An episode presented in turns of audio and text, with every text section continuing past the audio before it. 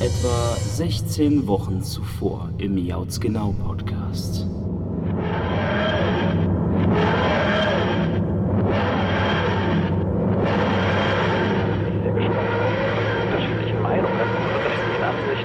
zur Insel der Rüstung, zum ersten Expansion Pack, zum ersten Add-on von, von der Pokémon-Hauptreihe. Ja, und bis zur nächsten Jautzgenau-Folge. Gehabt euch wohl und bis dann. Ciao. So, ja, Podcast ist im Kasten. Wunderbar. Ach genau, noch auf Stopp. Ja. Ja, die Insel der Rüstung. Das erste Pokémon DLC für Schwert und Schild. Verrückt. Pokémon macht jetzt DLCs. Komplett verrücktes Gefühl. Und mega viel Potenzial. Ich bin gespannt, was da genau im zweiten Teil dann auf uns warten wird. Und vor allem, wann das zweite DLC dann rauskommt. Ich meine, ne, wir- wir wissen jetzt Herbst aktuell. Hm, das könnte, das könnte einiges bedeuten. Von daher, hm, ich hoffe, wir warten nicht allzu lange auf den Tag. Ach, naja, selbst wenn, was soll schon passieren? Also die Pokémon-Fans, die werden ja nicht irgendwie, keine Ahnung, den Verstand verlieren, aus Frust anfangen zu singen oder so. Von daher wird schon. Wie lange warte ich auf den Tag, an dem das DSC rauskommen mag? Oh, Es ist da. Es ist da, es, ist da, es ist da, es ist da, es ist da, es ist da. Kaum zu glauben, es ist tatsächlich endlich da. So, die Sachen sind gepackt. Auf geht's ins neue Abenteuer. Das sind die Schneelanden der Krone. Das sind die Schneelanden der Krone. Das sind die Schneelanden der der Krone. Sind Kronen nicht eher so Vollgeist? Was wird geschehen? Ich habe nicht die leiseste Ahnung. Was kann passieren? Finden wir es heraus in den Schneelanden der Krone. Das sind die Schneelanden der Krone. Das sind die Schneelanden der Alters. der Krone. Frostkrone am Apparat. Wird das DLC lohnenswert sein? Ich weiß es nicht, aber spielen wir mal rein und schauen, wie viel Spielspaß das nun bringt.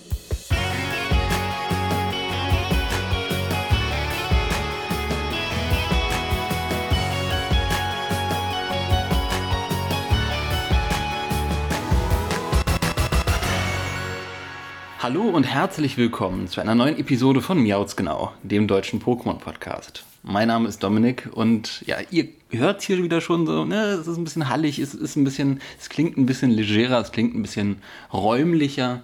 Äh, Das heißt, ich lümmel gerade wieder auf der Couch. Ne? Ich hänge hier gerade wieder mit meinem Field Recorder auf der Couch rum. Äh, Das hat den Grund, dass heute der 23.10. ist.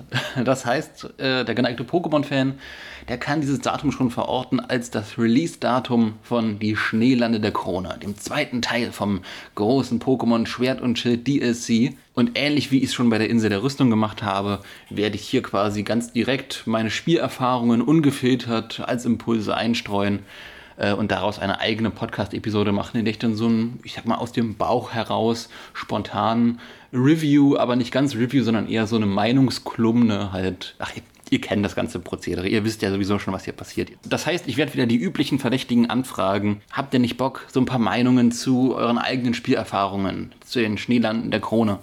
äh, zum Besten zu geben. Genau, und deswegen werdet ihr wahrscheinlich nicht nur mich hören, sondern auch die üblichen Wegbegleiter des Miauts genau Podcasts und deren Meinungen, wie die da halt im Zweifelsfall das Spiel empfunden haben. Ich habe das Spiel noch nicht angespielt. Wir haben es gerade, oh Gott, 10.26 Uhr. 10.26 Uhr ist es gerade, also noch relativ früh am Tag. Das heißt, ich werde auch erst später in den Genuss kommen, da auch wirklich reinzuschauen. Aber ich habe schon mal auf die Switch geschaut und es sind tatsächlich sowohl für Pokémon Home als auch für Pokémon Schwert und Schild äh, Updates schon eingelaufen in die Switch. Also die Spiele haben sich schon aktualisiert, das DLC ist schon da. Ich habe schon die ersten Facebook-Posts gesehen von Leuten, die vor irgendwelchen äh, Regi-Tempeln stehen und so weiter mit ihren Fahrrädern. Also das ist alles schon im vollen Gange. Umso schwerer ist es für mich dann hier auch noch gerade, mich zu gedulden und diesen normalen Homeoffice-Tag dann auch durchzuarbeiten und nicht schon die ganze Zeit die Switch im Hinterkopf zu hören, die mich dann äh, anbettet und anfleht, oh, spiel mich, spiel mich, äh, Schneelande der Krone. Also lange Rede, kurzer Sinn. Ich würde sagen, wir machen jetzt mal kurz eine Zeitreise in die Zukunft, wo ich schon meine ersten Schritte in den Schneelanden der Krone gelaufen bin und meine ersten Spielerfahrungen machen konnte. Von daher, Zeitsprung!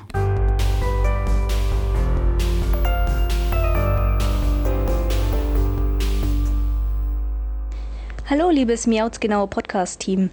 Hier Bianca von der Krugerliga. Ich als Casual-Spieler wollte gerne auch mal ein paar Worte dazu sagen. Das neue DLC, die Schneelande der Krone, hat mir sehr viel besser gefallen als die Rüstungsinsel. Ich fand sie storytechnisch besser, die Geschichte hat sehr schön aufeinander aufgebaut, wodurch es nie langweilig wurde. Und auch die Gegend, die ganze Schneelande, war schön gestaltet und gefühlt weitläufiger als die Rüstungsinsel.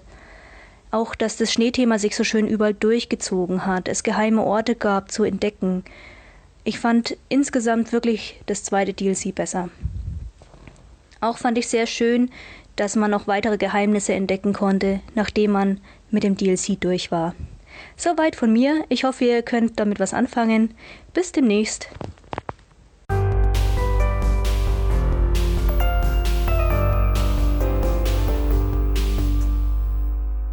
So, da bin ich nun und ich habe meine ersten Schritte in den Schneelanden der Krone getätigt und ja, ich muss sagen, erstmal doch recht stimmungsvoll der Einstieg. Ne? Der Einstieg ist äh, ähnlich wie beim ersten DLC. Das heißt, man bekommt erstmal ein Pop-up von wegen, oh, der Pass ist freigeschaltet, der Schneelandepass. Damit kannst du zum, zum Bahnhof in Raspberry gehen und rüberfahren.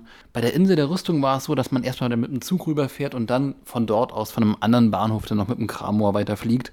Hier fährt man dann komplett mit dem Zug nach unten und entdeckt da den weiteren Kartenabschnitt. Und das ist eigentlich schon ein ziemlich cooles Gefühl. Äh, auch wenn ich hier ähnlich wie beim ersten Part vom DLC sagen muss, na, ich hätte gerne so eine, so eine animierte Zugfahrt gesehen. Also ich meine jetzt, keine Ahnung, so eine kleine Cutscene. Ich denke da so ein bisschen an äh, Silber und Gold und Kristall und Hardgold und Soul Silver, wo man dann quasi von Yoto nach Kanto rüberreisen konnte und man kurz so eine Zugfahrtsequenz sehen konnte. Das wird jetzt hier auch durch so eine Kartenansicht gelöst beim, beim zweiten Part vom DLC. Finde ich ein bisschen schade, auch wenn es gut und neckisch und witzig ist, aber trotzdem, keine Ahnung, ne, ähnlich wie ich beim ersten Part vom DLC gesagt habe, oh mein Gott, ich, hätte gern diesen Kramor-Flug gesehen und diesen kleinen Zwischenbahnhof da an der Ecke hätte ich auch gern gesehen. Genau, am Bahnhof angekommen, ähnlich wie beim ersten Part vom DLC, wird man dann gleich begrüßt mit so ein paar Zwischensequenzen und äh, da werden wir gleich mit, oh Gott, bitte verzeiht, wenn ich den Namen falsch ausspreche, Peony, auf jeden Fall trifft man auf ihn und seine Tochter, die sich gerade so ein bisschen kabbeln. Und ich fand das eigentlich ganz, ganz stimmungsvoll und ganz, ganz nett, dass man da gleich durch diese Familienbande irgendwie so ein bisschen reingezogen wird. Hey, man ist so ein Außenstehender und die kabbeln sich da. Oh, Dad, lass mich in Ruhe. So vom, so vom Charakterlichen her finde ich ihn eigentlich echt nett. Äh, also Peony, Pöni, Verpöni, äh, finde ich ihn eigentlich ziemlich, ziemlich witzig, weil er sehr, sehr, er, er, kommt halt so ein bisschen daher wie, wie Hop oder wie äh, Tali, nur halt in Erwachsenen. Und das finde ich sehr charmant, weil man das so in einer, ich sag mal, Erwachsenenform halt noch nie gesehen hat, dass ein Charakter, das, keine Ahnung, so naiv verspielt ist und so ein bisschen äh, keine Ahnung, äh, verpeilt, äh, wir wollen unseren Vater-Tochter-Urlaub machen, äh, und keine Ahnung und gar nicht richtig rafft, dass die Tochter eigentlich gar keine Lust darauf hat und keinen, keinen Bock darauf hat und so. Weil das ist der Dreh- und Angelpunkt. Wir haben halt quasi den Konflikt, die Konfliktsituation, hey, äh, Tochter hat keinen Bock und will eigentlich ihr eigenes Ding machen, wird halt auch so von der Rhetorik ein bisschen aufgebaut wie so ein, ja, keine Ahnung, typischer Teenager-Charakter, der sich loslösen möchte von, vom, vom Elternhaus irgendwie, von wegen, äh, ja, ich möchte lieber meine eigenen coolen Sachen machen äh, und ich habe eigentlich gar keinen Bock auf das, was meine Eltern wollen. Äh. Fand ich interessant und dann halt auch wieder mit einem Kampf begrüßt zu werden, wie ähnlich auf der Insel der Rüstung, wo uns unser Rivale quasi konkurriert, äh, angreift, begegnet mit einem Kampf ich meine, es war vor dem Kampf mit Peony, da erfährt man, dass er mal Arenaleiter war. Und das finde ich sehr interessant, weil er als Charakter, das wird auch noch später referenziert, äh, hat ja eine sehr, sehr markante Optik. Ne? Der hat halt sehr, sehr starke, markante Ähnlichkeiten zu Chairman Rose. Und ähm, dass man ihm quasi auch noch so, ja, äh, Step by Step so eine Lore gibt, so eine Story gibt, dass er irgendwie auch noch einen größeren Background hat, das wirkt erstmal sehr interessant. Apropos Chairman Rose und Ähnlichkeiten, wir haben die äh, Parallele zwischen den beiden, dass sie Stahltypen benutzen. Ja, Peony benutzt ebenfalls Stahltypen und, und das ist halt auch nochmal so ein, so ein weiterer Indikator, dass da wirklich diese Parallele existiert. Später treffen wir halt auch noch auf eine Forscherin, die halt das auch noch ausspricht, denn nach dem Kampf ähm, äh, geht es dann so weit, oh ja, die Tochter ist äh, auf eigene Faust jetzt losgegangen in, in diesen, in diesen Diner-Untergrund-Raid und äh, will da einfach ihr eigenes Ding machen, irgendwie eigene spannende Abenteuer erleben ohne den Vater. Und der Vater denkt sich, oh ja, das ist bestimmt ein Indikator dafür, ne? Sie ist losgegangen und will, dass ich ihr hinterhergehe und so, weil, ne, das ist, ansonsten hätte sie ja gar nicht gesagt, dass sie jetzt dahin gegangen wäre. Eigentlich auch diese komplette Naivität finde ich total, total süß irgendwie, total, total cool. Er rennt dann los in der Hoffnung, dass seine Tochter auf ihn wartet und wir haben dann das erste Mal die Möglichkeit, uns frei umzusehen. Und ja, letzten Endes haben wir wieder die Naturzone halt nur in einer Schneevariante. Eine Sache, die ich ja bei der Insel der Rüstung sehr schade fand, war, dass keine wirklichen Trainer rumstehen. Ne? Wir haben halt wirklich so die Interaktionsmöglichkeiten gefehlt mit wirklichen bekämpfbaren Trainern. Das war ja wirklich nur eine Naturzone, eine wandelnde Safari-Zone in groß. Und ja, keine Ahnung, das erste Areal, in dem wir uns hier bewegen, ist sehr imposant. Es ist interessant, was da für Pokémon rumlaufen. Wir haben Rosana, wir haben äh, Keifel, wir haben verschiedene Eis-Pokémon. Es ist ja auch eine Schneelandschaft. Äh, aber wir haben leider in diesem Areal bisher absehbar für mich noch keine Trainer. Und ich hoffe, dass es noch später ähm, dazu kommt, dass man irgendwie noch mal so einfach Trainerkämpfe erleben kann, die fernab von der Story passieren. Dass man komplett losgelöst von der Story halt Trainerkämpfe erleben kann, das wäre wunderbar. Leute, die einfach rumstehen in der Gegend, das erfüllt diese ganze Gegend mit, mit Leben. Das erfüllt das Ganze mit einem, ja, gewissen, ja, mit einer gewissen Authentizität. Und das fehlt mir hier ebenfalls. Das wirkt alles so ein bisschen wie, okay, das ist die Eisvariante von der Insel der Rüstung.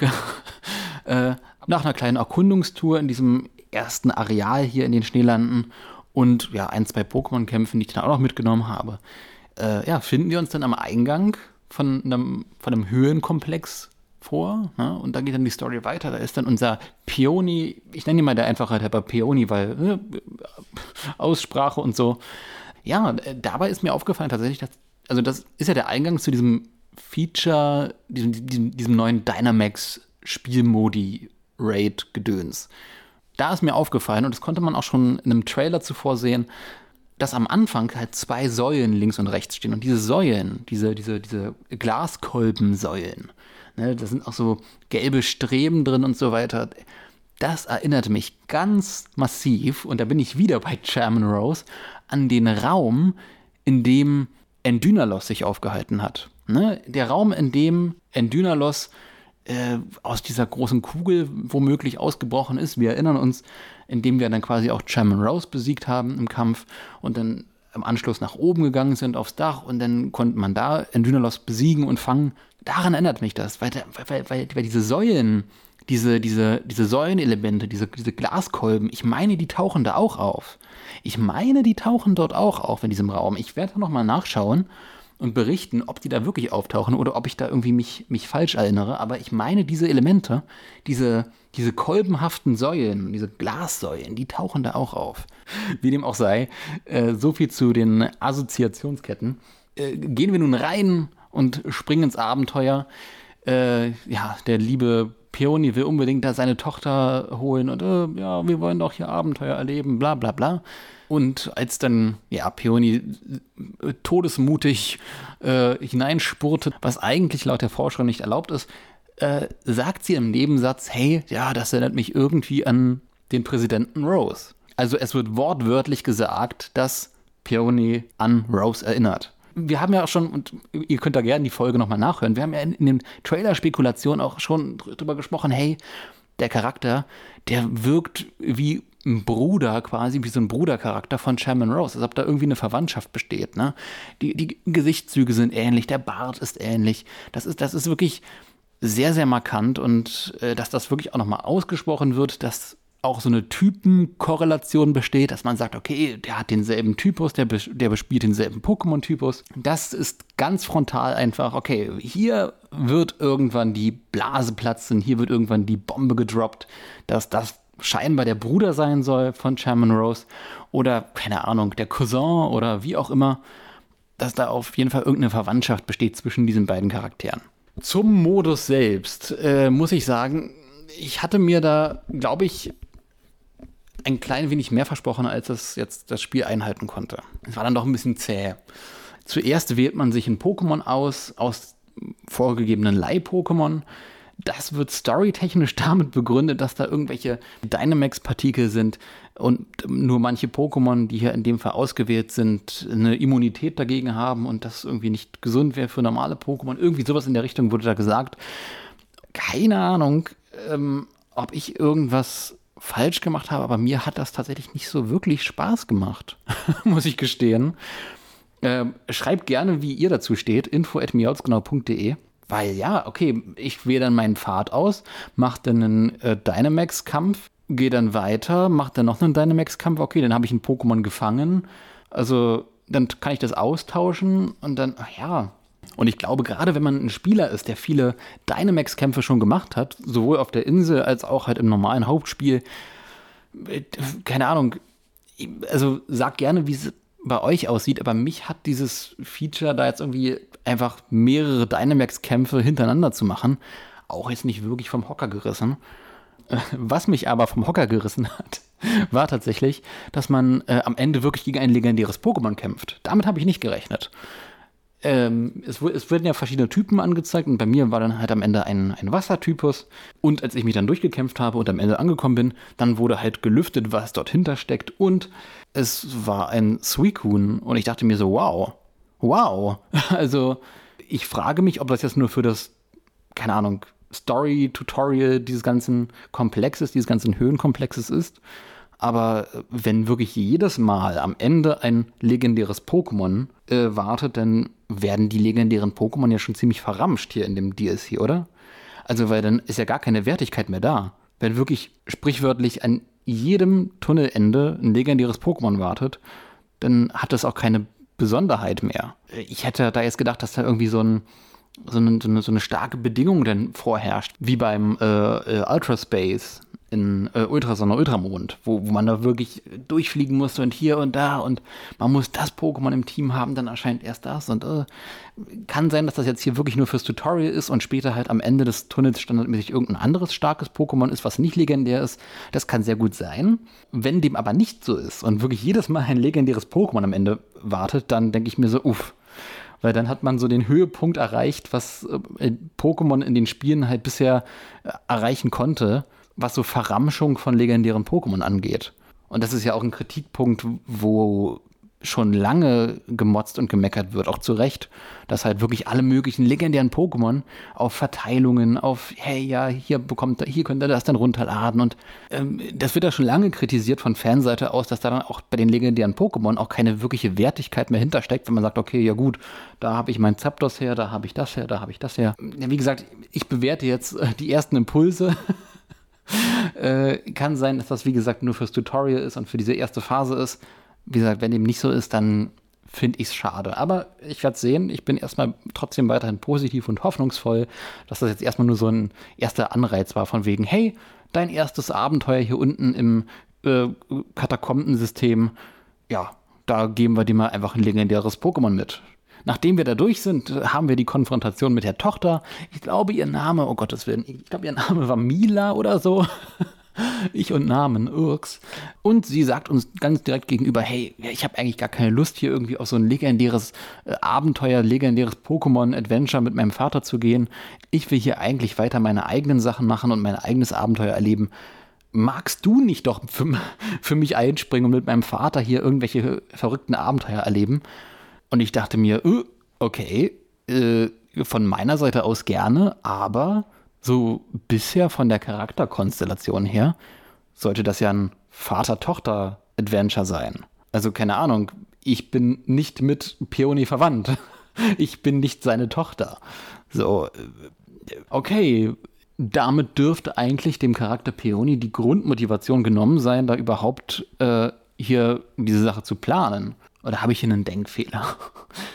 Ist, der, ist, ist dieser Charakter so abenteuerlustig, dass, er, dass ihm auch potenziell seine Tochter egal ist, obwohl er ein Vater-Tochter-Adventure plant? Also, dann geht es ihm ja wohl mehr ums Abenteuer als um seine Tochter. Wenn er auch mit einem x-beliebigen anderen Dude in dieses Abenteuer machen würde, da dachte ich mir, okay, mal gucken, was mir die Story hier erzählt. Und Sie erzählt mir, hey, genau so ist es. Genau so ist es. Der Typ sagt, ach Mensch, uh, also der liegt da am Höheneingang und ist komplett K.O. Der hat halt äh, eins auf den Deckel bekommen und äh, ist da jetzt komplett ausgenockt, rappelt sich aber wieder auf und will wieder reinstürmen. Aber dann komme ja ich und sage, hey, ich habe deine Tochter gefunden und ich sag dir was, mein Kumpel, die hat eigentlich gar keinen Bock. Die hat gar keinen Bock. Die hat gar keine Motivation, mit dir hier irgendwie auf Reisen zu gehen. Und Peony ist erstmal so ein bisschen enttäuscht, aber ist dann auch wieder guter Dinge, als, als ich dann sage, ja gut, dann bin ich jetzt die Vertretung für deine Tochter. Und da dachte ich mir, what the fuck? Habe hab ich hier irgendwas verpasst? Was mir bisher erzählt wird, jetzt dadurch ist, dass ihm eigentlich seine Tochter mehr oder weniger egal ist und seine Tochter nur sein Alibi ist, um Abenteuer zu erleben. Das ist das, was einem erzählt wird hier, bis zu diesem Punkt. Ich bin gespannt, welche Ebene da noch dazu kommt. Ob da noch irgendwie, hey, ja, und dies und das und jenes und ah, schon von Kindesbeinen an probiere ich sie für Abenteuer zu begeistern und ich probiere es immer wieder. Aber so mit diesem aktuellen Wissensstand ist das eigentlich wirklich ein absolutes Armutszeugnis für ihn als Vater und der ganzen Vater-Tochter-Geschichte äh, da gegenüber. Ah, schwierig. Von daher, er sportet los und ich soll mich jetzt gleich mit ihm in einem, in einem Dorf oder in der Stadt treffen. Hier gleich nebenan, was ich interessant finde, weil auf der Insel der Rüstung hatte man nur das Dojo und viel Natur und viel Gedöns drumherum, aber keine Stadt. Ich bin sehr gespannt, wie die Stadt ist oder was das Dorf ist. Von daher jetzt nach diesen ersten wilden Impulsen hier von mir ein kleiner Zeitsprung in die Zukunft und mal gucken, was ich dann berichten werde.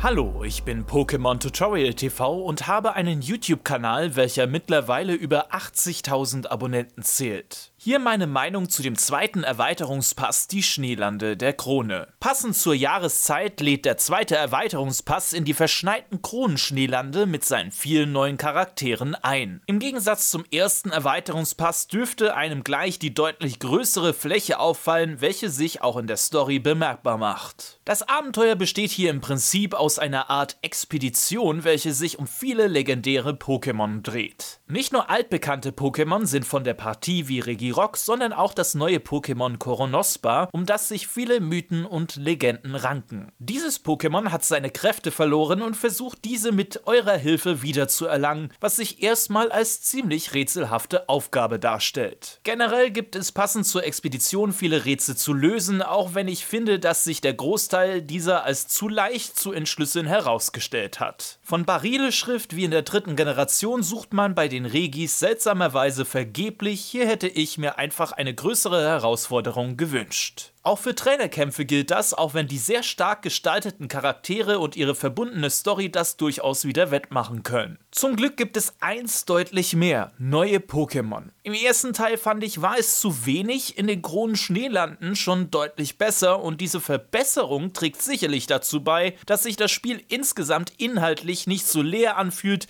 wie manche Höhle aber immer noch leider aussieht. Man merkt einfach auch nach dem zweiten Erweiterungspass immer noch, dass es den Entwicklern nicht überall gelungen ist, eine stimmige Umgebung zu schaffen. Trotzdem sehe ich hier gerade im Gegensatz zur Naturzone an vielen Orten eine erhebliche Verbesserung. Auch wenn die Umgebung mir noch jetzt sehr präsent ist, weiß ich nicht wirklich, ob ich mich noch in einem Jahr an die ganzen Orte so erinnern kann wie damals. Die vielen Orte und Routen bleiben mir dann doch eher in Erinnerung von den älteren Spielen, als das bei den neuen Spielen wirklich der Fall ist. Zumindest das Örtchen Freesdale ist mir aber wegen der schönen Lage als auch wegen den zur Jahreszeit passenden Häusern positiv in Erinnerung geblieben. Zu den legendären Pokémon sei gesagt, dass ihr viele dieser legendären Pokémon erneut herausfordern könnt, bis man sie schließlich einfängt. Teilweise ist das sogar für das Voranschreiten in der Story erforderlich. Diese Änderung finde ich ziemlich gut, da die meisten ohnehin ihr System ausgeschaltet haben, wenn der Fang nicht gelungen war. So gesehen schont diese nicht nur euer System, sondern auch eure Nerven, vorausgesetzt man weiß, dass nach der Meldung, dass Lavados davonflog, das Pokémon auch wieder auftauchen kann.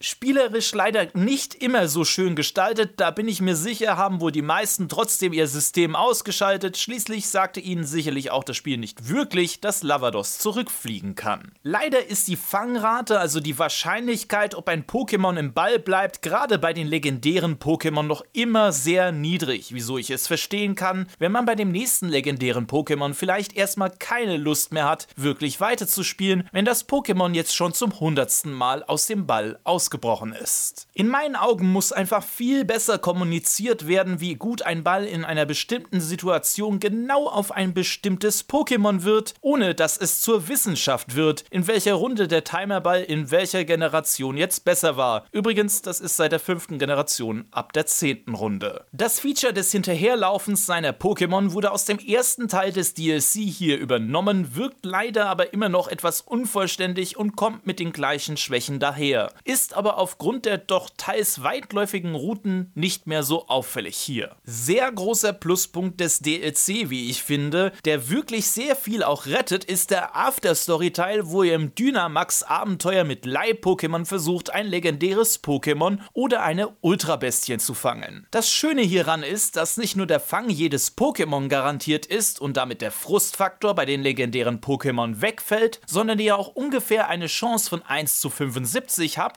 ein Shiny-Pokémon zu bekommen. Solltet ihr im Verlaufe des Dynamax-Abenteuers alle Pokémon gefangen haben und ja, mit viel Glück kann das auch das legendäre Pokémon sein, welches ein Shiny-Pokémon ist. Das Abenteuer fesselt enorm und macht mega viel Spaß, ist aber auch gleichzeitig nicht so einfach und man kann mit bis zu vier Spielern die Untiefen der Kronenschneelande erkunden. Manches Geheimnis kann man auch am Ende lüften und für die neuen Dyna-Erze lassen sich auch tolle Belohnungen abholen, wie ein Item, mit dem ihr eure versteckte Fähigkeit auf eurem Pokémon bekommen könnt. Insgesamt kann ich sagen, dass auch der zweite DLC, wie bereits der erste auch, seine Schwächen hat, dieser aber für mich deutlich deutlich stärker herüberkommt, da er auch viel umfangreicher ist. Gerade in meinen Augen das Feature des Dynamax Abenteuers macht viel Boden wett, da man sehr schnell sehr viel Zeit hinein investieren kann, ohne dass man wirklich merkt, dass die Zeit dabei wirklich schnell vorbeigeht. Man muss sich allerdings endlich mal klar werden, dass sich immer mehr herausstellt, dass die grafische Richtung, welche man eingeschlagen hat, nicht so gut zum Spiel passt und auch man mehr Leben in die naturverspielten Umgebungen geben sollte, damit auch wirklich jeder zufrieden ist. Manche Areale wirken wirklich extrem leer und ziemlich leblos, auch wenn da viele Pokémon rumschwirren. Da muss sich echt was ändern. Ich finde, Pokémon hat immer noch seinen Charme nicht verloren und letztlich ist der zweite Teil wirklich gut und spielerisch sehr zu empfehlen. Vielen Dank an dich für deine Einladung und ich hoffe, du hattest Spaß beim Shiny Hatten in Schneelande der Krone. Hast sicherlich schon wohl ein Shiny gefangen, oder?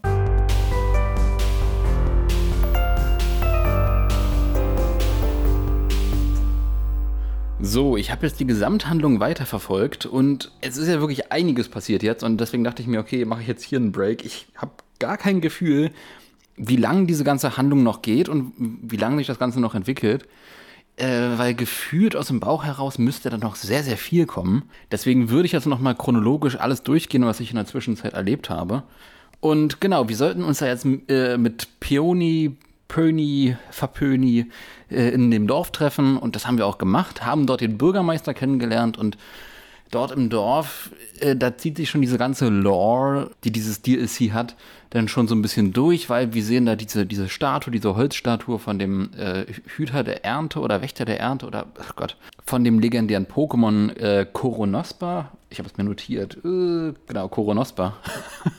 Ich und Namen. Uh, dafür ist äh, für die korrekte Aussprache von Namen verweise ich gerne auf äh, Poketen aka Tenmaru. Anyways, dieses ganze Dorf zieht sich hier wirklich sehr, sehr atmosphärisch durch, was so dieses Thema angeht, von wegen, hey, Lore, legendäre Pokémon. Und das ist halt wirklich, ein, keine Ahnung, sehr, sehr, sehr, sehr muckelig dort, sehr, sehr schön. Viele, viele NPCs, die man dort sieht, mit denen man reden kann, ältere Leute und so weiter.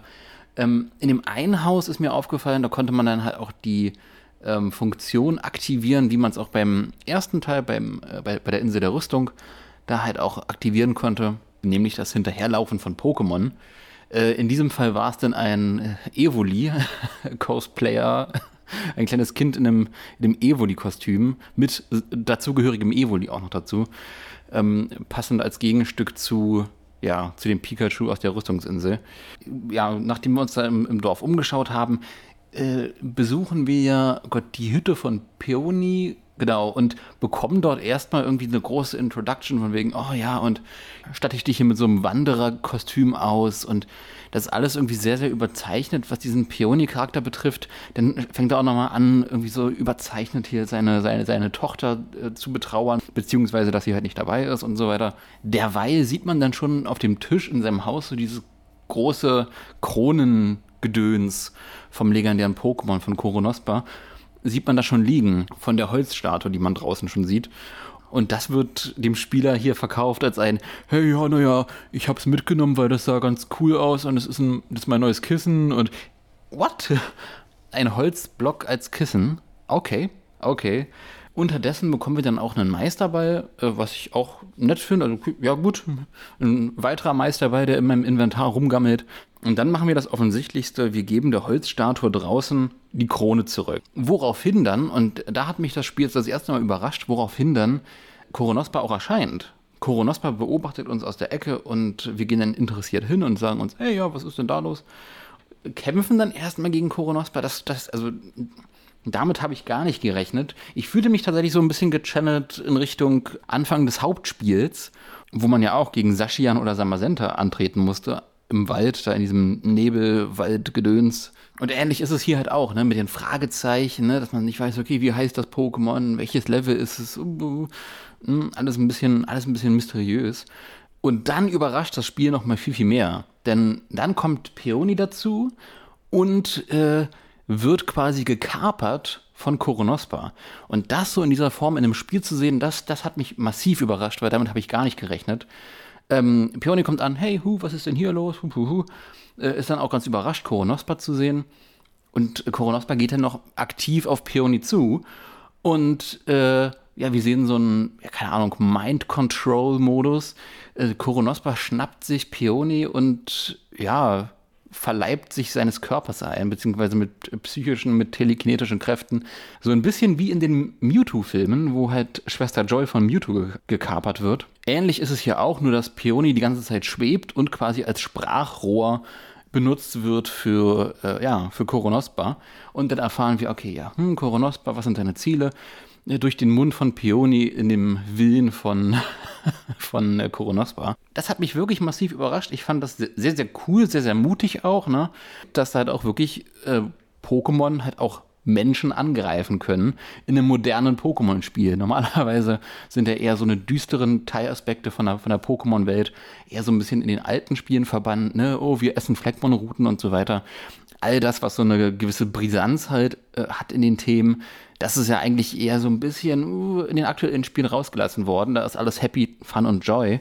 Aber dass dann hier wirklich gesagt wird, nee, gut, äh, Psychoattacken, die können halt auch wirklich Menschen treffen. Beziehungsweise halt durch telekinetische Kräfte halt auch in den Spielen halt einen Menschen kapern als Sprachrohr. Das fand ich, das fand ich sehr, sehr cool. Genau, dann erfahren wir auch noch Koronospas äh, Backstory, sage ich mal, aus seiner Sicht, ne, dass er auch gar nicht weiß, was, was hier passiert über die Jahre hinweg, weil die Menschen haben ihn vergessen und früher wurde er verehrt als der Ernte-Dude und hier und da und dort, aber jetzt ist, ist er nur noch ein Märchen. Es gibt viel Hin- und Hergeplänke. Wir quatschen nochmal mit dem Bürgermeister und äh, ja, was ist denn da passiert? Was ist hier passiert? Erinnert sich noch irgendjemand? Unterdessen sehen wir dann auch äh, Sania, das Sania-bedürftige Gebäude. Und Sania erzählt uns dann, hey, ja, das sind äh, die und die Spuren und äh, keine Ahnung. Das ist so ein bisschen wie dieses ähm, Suchen nach den Dikta nach den Alola Dicta im ersten DLC können wir hier scheinbar auch in den Schneelanden nach Spuren suchen, nach Indizien, nach Forschungsaspekten suchen für die wir dann scheinbar von der guten Sanja äh, belohnt werden. Mal schauen, mal gucken. ich habe bisher nur diese Spuren gefunden, die dort als Einführung existieren. Genau, und dann rade ich los, dann rade ich weiter und versuche den Bürgermeister zu finden. Und auf dem Weg dorthin sehe ich ganz frontal eine Ruine. Und da dachte ich mir, eieiei, das sieht doch aus wie so eine Ruine, wie sie in den Trailern halt auch mit den äh, Reggie Ice, Reggie Steel, Reggie Rock und so weiter assoziiert wurde. Und dann schaue ich mir das an und denke mir so, hm, hm, was ist denn da los? Lese mal, was da der Eingang uns sagt. Und der Eingang sagt, hey, ich brauche ein schrilles Geräusch. Und ich denke mir so, huh. Ne, ich klinge mit meinem Fahrrad, ding, ding, ding, ding, ding, nichts passiert. Hm, komisch. Später auf dem Rückweg habe ich es dann nochmal probiert und dachte mir, hey, ich kann ja auch pfeifen und habe es dann probiert und daraufhin öffnete sich dann die Tür und ich bin äh, sehr gespannt. Ich habe ich hab da noch nichts weiter erforscht in dieser Höhle, was da passiert, werde ich dann alles später machen.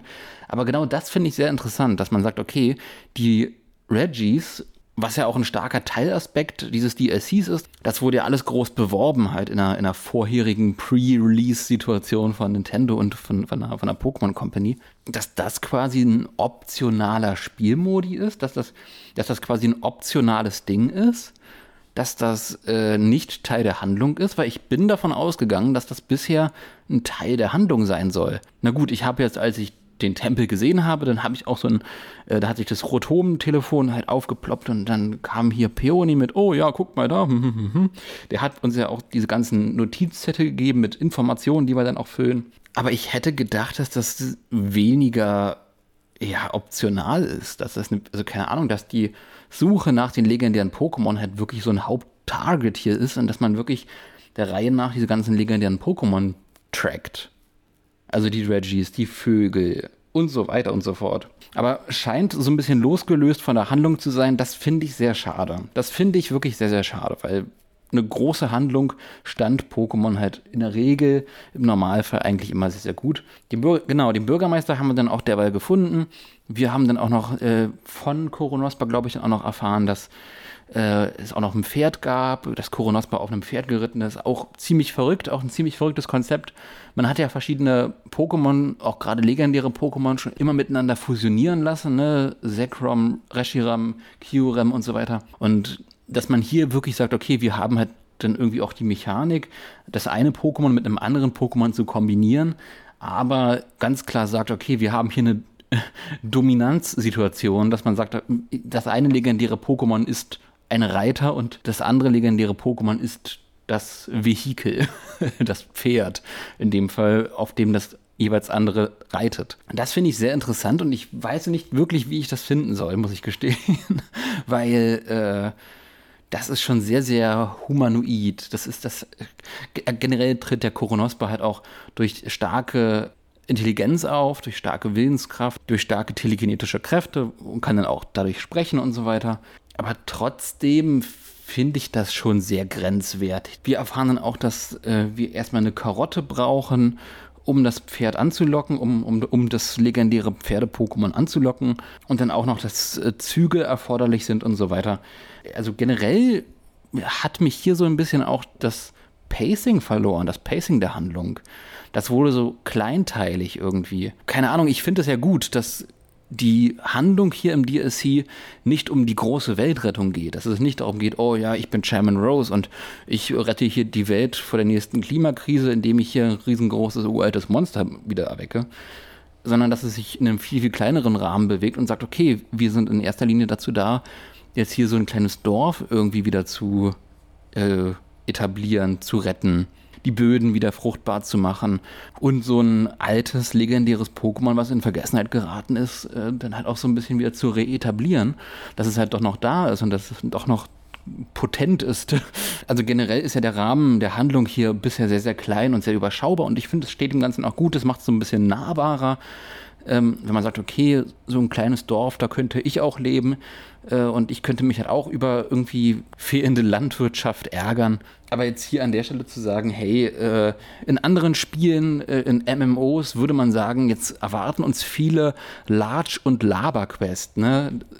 Also so ein bisschen dieses, okay, geh dahin, laber mit der Person, geh dahin, laber mit der Person. Und das wird dann auch noch ergänzt durch eine andere Sache, die mich halt auch immer bei MMOs angenervt hat. Und zwar Sammelquests. Denn jetzt ist es ja im nächsten Schritt so, dass wir die Karotten brauchen.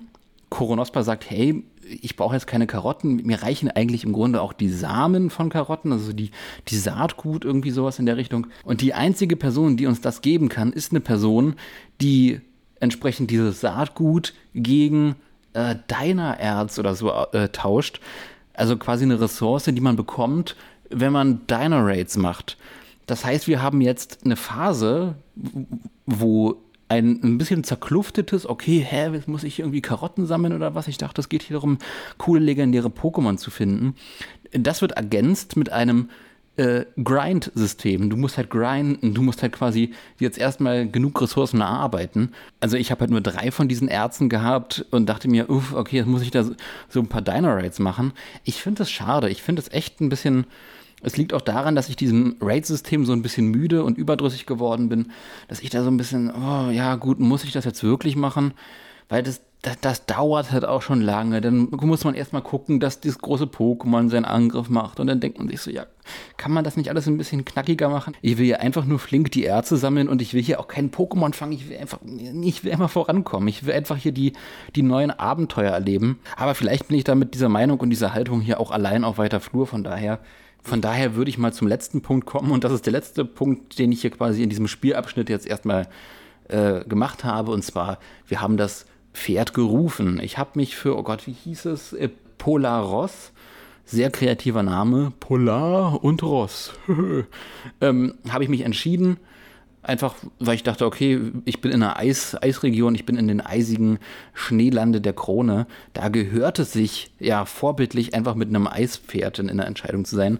Und dann habe ich mich da oben so ein bisschen verlaufen und verfranst, wo man das Ross eigentlich rufen müsste. Denn ich bin weitergefahren mit dem Fahrrad und dann durch eine Höhle gefahren und dann habe ich, glaube ich, schon Spielcontent oder eine Gegend gesehen, die eigentlich noch gar nicht relevant ist. Und zwar so eine alte Ruine mit einem alten, knochigen Baum, der daraus wächst. Das scheint so quasi die signifikante ja, Krone zu sein, die, die, die Kronenregion, auf die sich der Name des DLCs bezieht. Und ich hatte halt so ein bisschen das Gefühl von wegen, oh ja, eigentlich müsste ich hier noch gar nicht sein, dürfte ich hier noch gar nicht sein. Ich bekam dann auch irgendwie, als ich da hochgegangen bin, so eine, so eine Meldung von wegen, ah, du hast das Gefühl, dass irgendwas aus der Ecke dich beobachtet, was ich so gar nicht einordnen konnte. Das konnte ich nirgends einordnen. Ich dachte mir, okay, gut, jetzt, jetzt beobachtet mich jemand, kann ich damit irgendwas machen? Kann ich mit dieser Information irgendwas anfangen? Nö, konnte ich nicht. Ich, ich habe mich ein bisschen umgeschaut, dachte mir, auch gut, das sieht aus wie eine Schale, da kann man wahrscheinlich später im Spiel noch irgendwas reintun und dann wächst da irgendwas raus oder so. Aber keine Ahnung, dann bin ich schnell zurückgespurtet und habe dann letzten Endes den Ort gefunden, wo, wo ich auch sein müsste. Habe dann das Pferd besporen. Koronospa hat dann irgendwie so einen ganz weirden Tanz gemacht, was ich irgendwie, wo ich auch nicht wusste, okay, soll ich dieses Pokémon jetzt hier, was mit mir spricht und was Peony gekapert hat, soll ich dieses Pokémon ernst nehmen oder ist es quasi so ein Comic Relief? Also, das pendelt irgendwie zwischen einem, hey, ich bin, ich bin so wie Mewtwo aus dem ersten Film, ich übernehme die Kontrolle und ich habe voll die krasse Legacy, aber bin freundlich. Äh, und einem, hey, ja, ich bin eigentlich so ein lockerer Comedy-Dude. Äh, auf der einen Seite so, auf der anderen Seite so. Auf der anderen Seite hü, auf der anderen Seite hot, um mal bei den Pferden zu bleiben. Äh, schwierig. Auf jeden Fall stürmt das Pferd jetzt zum Dorf zurück. Ich denke mir, hey Mensch, ein Glück kann ich fliegen und Flugpunkte benutzen. Ich gehe dann in die Kampfsituation, stelle mich dem Pferd. Nach einem Feuersturm war das Pferd dann auch schon besiegt. Und ich dachte mir, uh, okay, Moment, äh, hätte ich das Pokémon hier an der Stelle einfangen sollen? Äh, hab dann noch mal aus Panik äh, das Spiel beendet, neu gestartet, den ganzen Kram dann nochmal neu gemacht, vom letzten Speicherpunkt aus.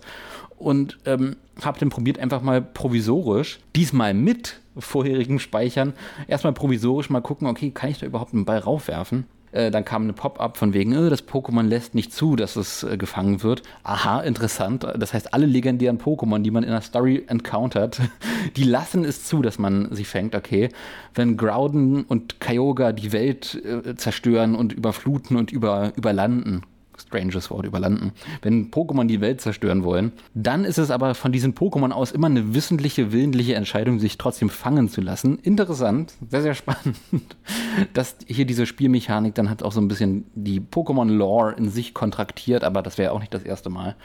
Ähm, lange Rede, kurzer Sinn, das Pferd ist verscheucht und jetzt geht's weiter. Jetzt weiß ich nicht, wie es weitergeht. Jetzt wäre der Punkt gekommen, wo ich weiterspielen müsste und das werde ich gleich tun. Und dieses gleich und mein Resümee dazu hört ihr dann im nächsten Abschnitt.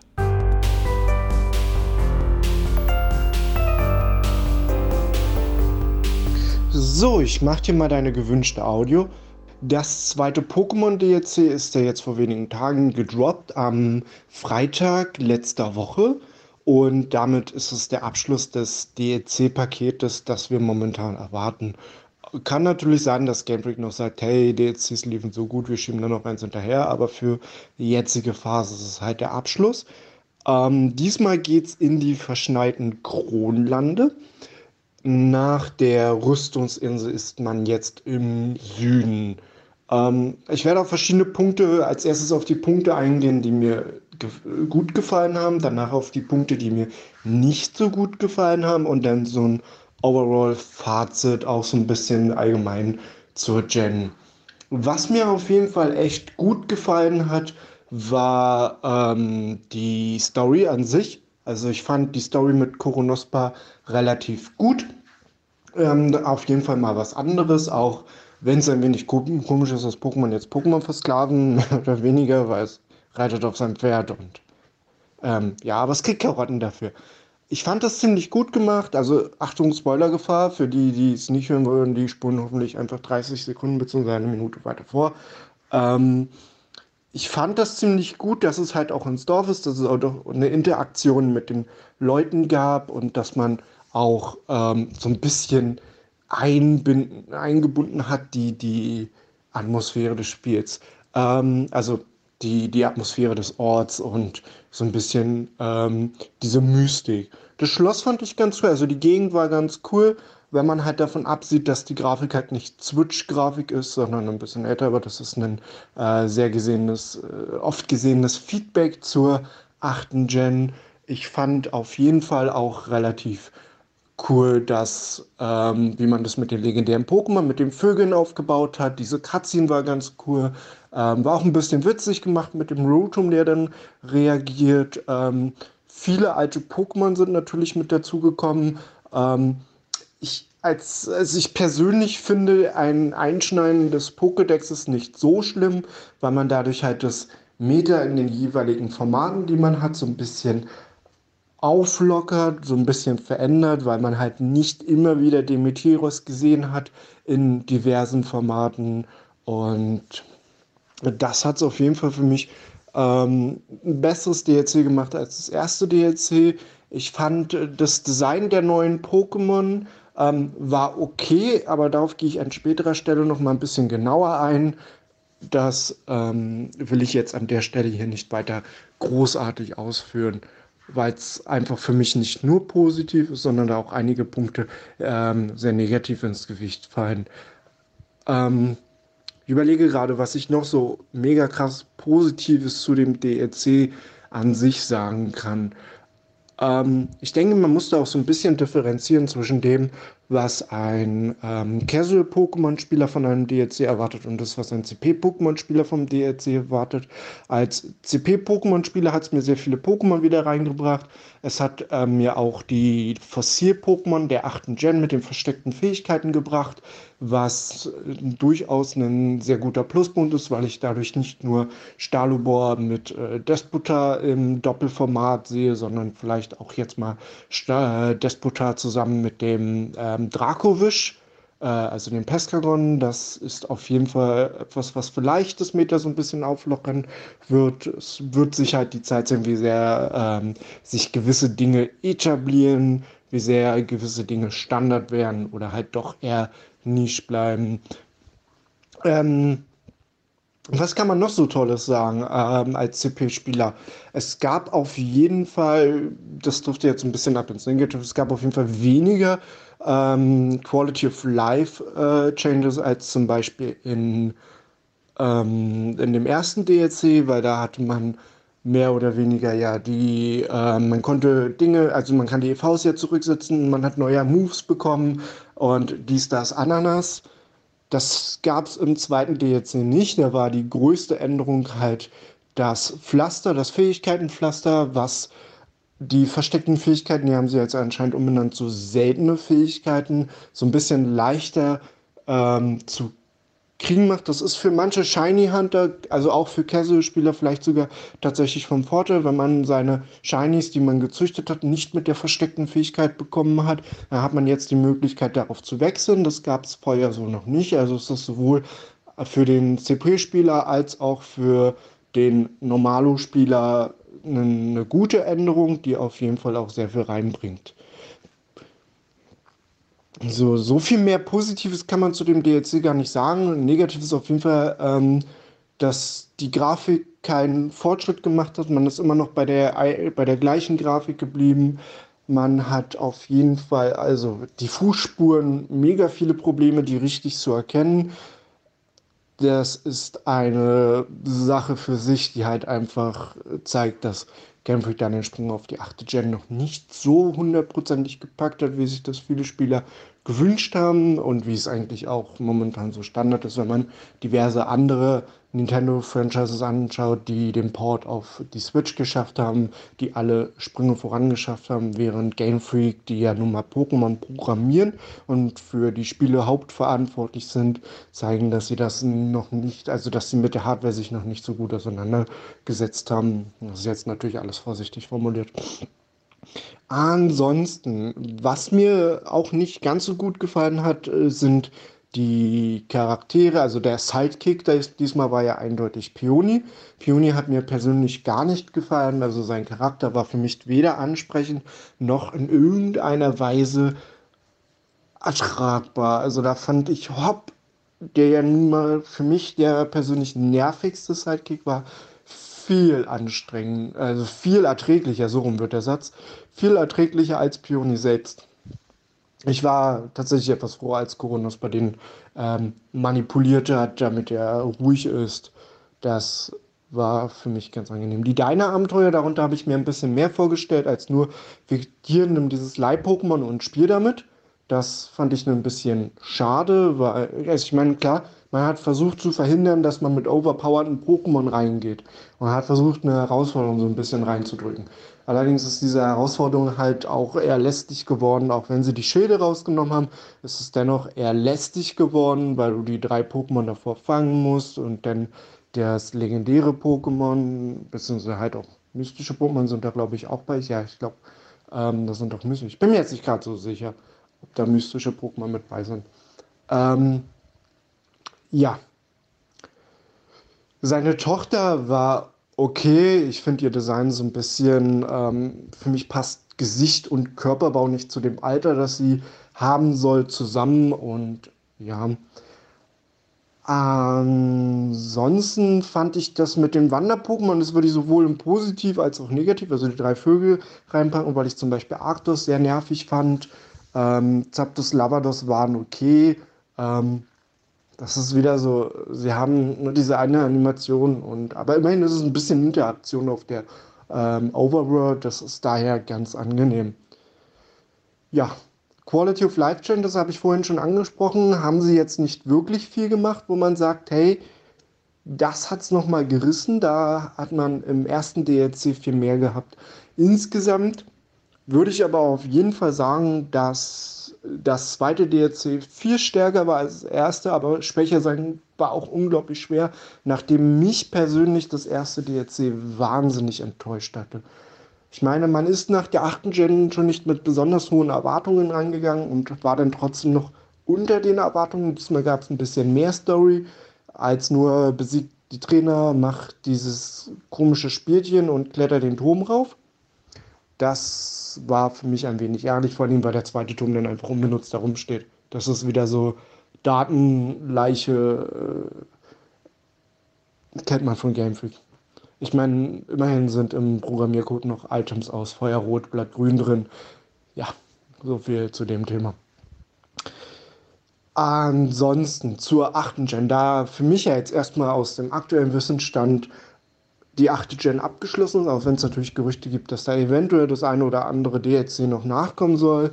War ja ziemlich lange hartnäckig im Gespräch, dass dann noch ein Zarude ähm, DLC nachkommt, also mit dem mystischen Pokémon der achten Gen, der ja im nächsten Pokémon-Kinofilm eine besondere Rolle spielen wird.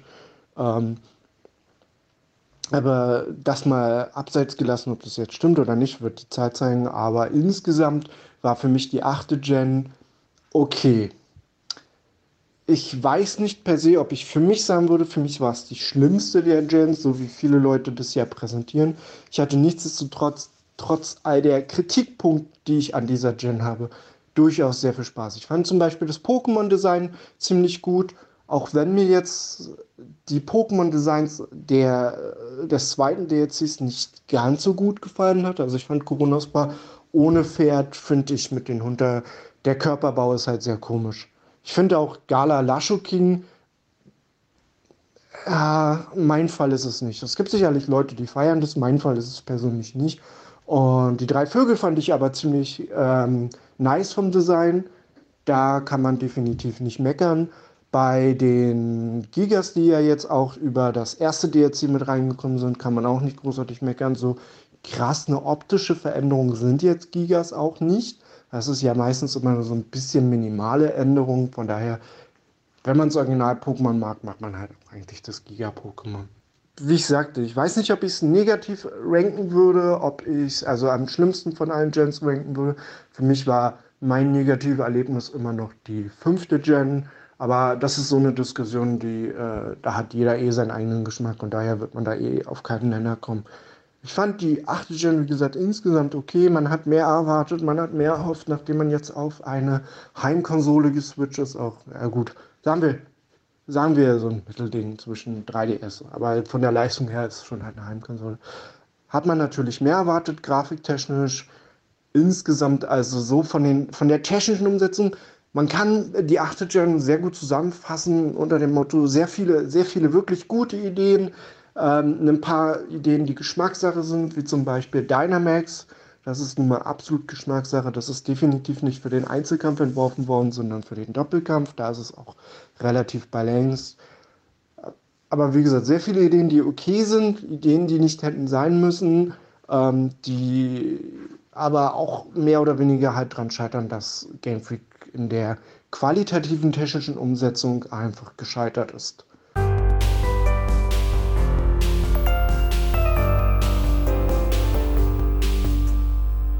So, da bin ich wieder und ich muss sagen, eieiei, bin ich jetzt gerade enttäuscht. Ich habe weitergespielt und äh, ich habe die Züge hergestellt, das äh, Ross kann gefangen werden. Witzigerweise war es dann Peony, der dann quasi das Rätsel Lösungen geboten hat und da quasi auch noch revealed hat, hey, na, und das Kostüm hier, ne, die Ausrüstung, die Abenteurerausrüstung habe ich hier selbst gemacht. Da dachte ich mir so, okay, jetzt sagt äh, Koronos bei mir, jetzt können wir das Pferd fangen. Ah, da oben bei der Tempelanlage, da wo ich bereits äh, versehentlich war, da soll ich jetzt hin, da soll ich das Pferd fangen. Gesagt, getan, rade ich nach oben und ja, und dort bekomme ich so ein bisschen so ein Endgame-Feeling, als ob das jetzt hier alles bald vorbei ist. Ne? Ich, äh, ne? ich rede hier noch mit Koronospa, ja, locke dann sein Ross an, sein äh, treues Ross an und entgegen meiner Erwartungen lässt das Spiel mich nicht das Ross einmal separat fangen und dann im Nachhinein Koronospa. Nein, Koronospa schnappt sich erstmal das Ross und dann fange ich Koronospa und das Pferd zusammen. Und da dachte ich mir, eieiei, das ist schon vorbei? Die Koronospa-Handlung ist schon vorbei? Und dann gibt es noch so ein bisschen Geplänkel drumherum, von wegen, hey, ja, ich werde mich an die Freundschaft erinnern, bla bla bla, ist alles gut, alles toll. Ich bin zwar gerade in deinem Pokéball gefangen und kann dem Dorf jetzt auch nicht helfen, aber ja, ne, und da dachte ich mir, what? Also, what aus vielerlei Perspektive. Allein, dass ich jetzt auch nochmal ähnlich wie in Let's Go Pikachu und Eevee, ne, wo man halt das Pokémon fängt und der Pokéball dann proaktiv äh, vor sich hin rollt, finde ich es ja auch ein bisschen schwierig, dass man sagt, okay, das Pokémon spricht telepathisch zu einem durch den Pokéball hindurch. Aber auch so generell, dass Koronospa jetzt sagt, okay, aus Dankbarkeit lasse ich mich von dir fangen beziehungsweise stell mich dir in einem Test, in einem, hey, du kannst mir deine Stärke beweisen und wenn du stark und würdig genug bist, kannst du mich fangen.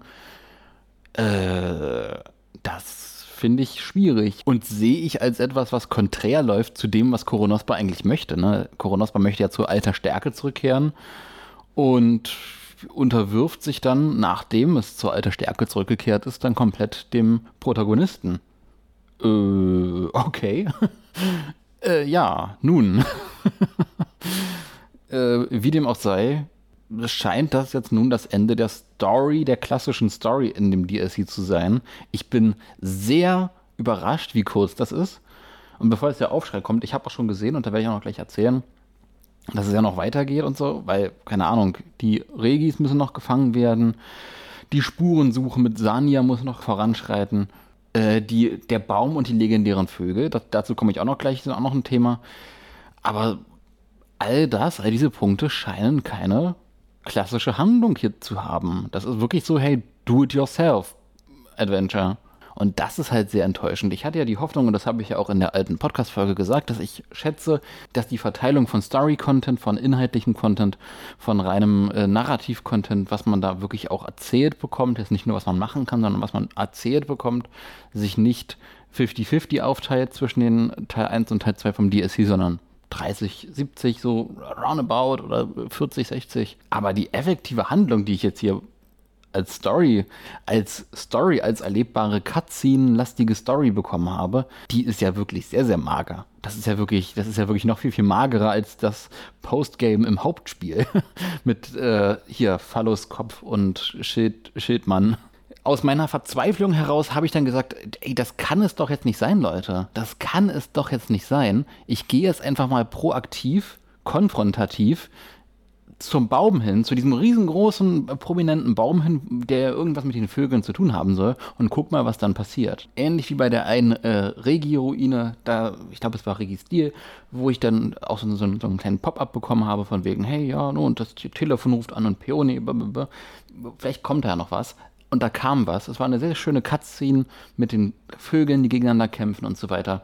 Aber das war's dann auch. Die verteilen sich dann nicht, bekommen die Nachricht, hey, der eine Vogel ist dort auf der Rüstungsinsel, der andere Vogel ist jetzt hier in den Schneelanden und der letzte Vogel ist in der Naturzone. Gut, und jetzt bekomme ich noch irgendeine Erklärung, was der Baum storytechnisch für eine Relevanz hat, was der Baum inhaltlich vielleicht mit den Vögeln zu tun hat. Nee, gar nicht. Gar nicht. Ich bekomme wirklich gar nichts. Das ist jetzt, das wirkt jetzt wirklich so, hey, dieser, wir halten deine Hand und erzählen dir eine Story-Part, ist jetzt komplett vorbei.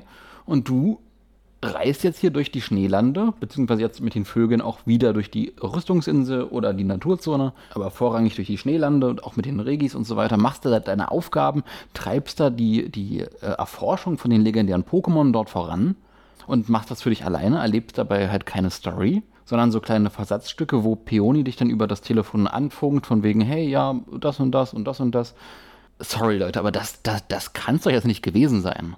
Also ich bin, ich bin mehr als verwundert, ich bin sehr enttäuscht gerade, weil auch gerade im Zuge der Story von der Rüstungsinsel, wo dann auch der Maastricht dann auch noch erzählt am Ende her, und äh, du musst vorbereitet sein für das, was dich erwartet und so. Da, da, dachten wir alle, da kommt eine riesengroße Story dann noch auf uns zu. Ne? Und äh, sind ja auch schon vorher die, die ähm, Proportionen, wie groß das Areal von, dem, von den Schneelanden ist, sind ja auch schon geleakt.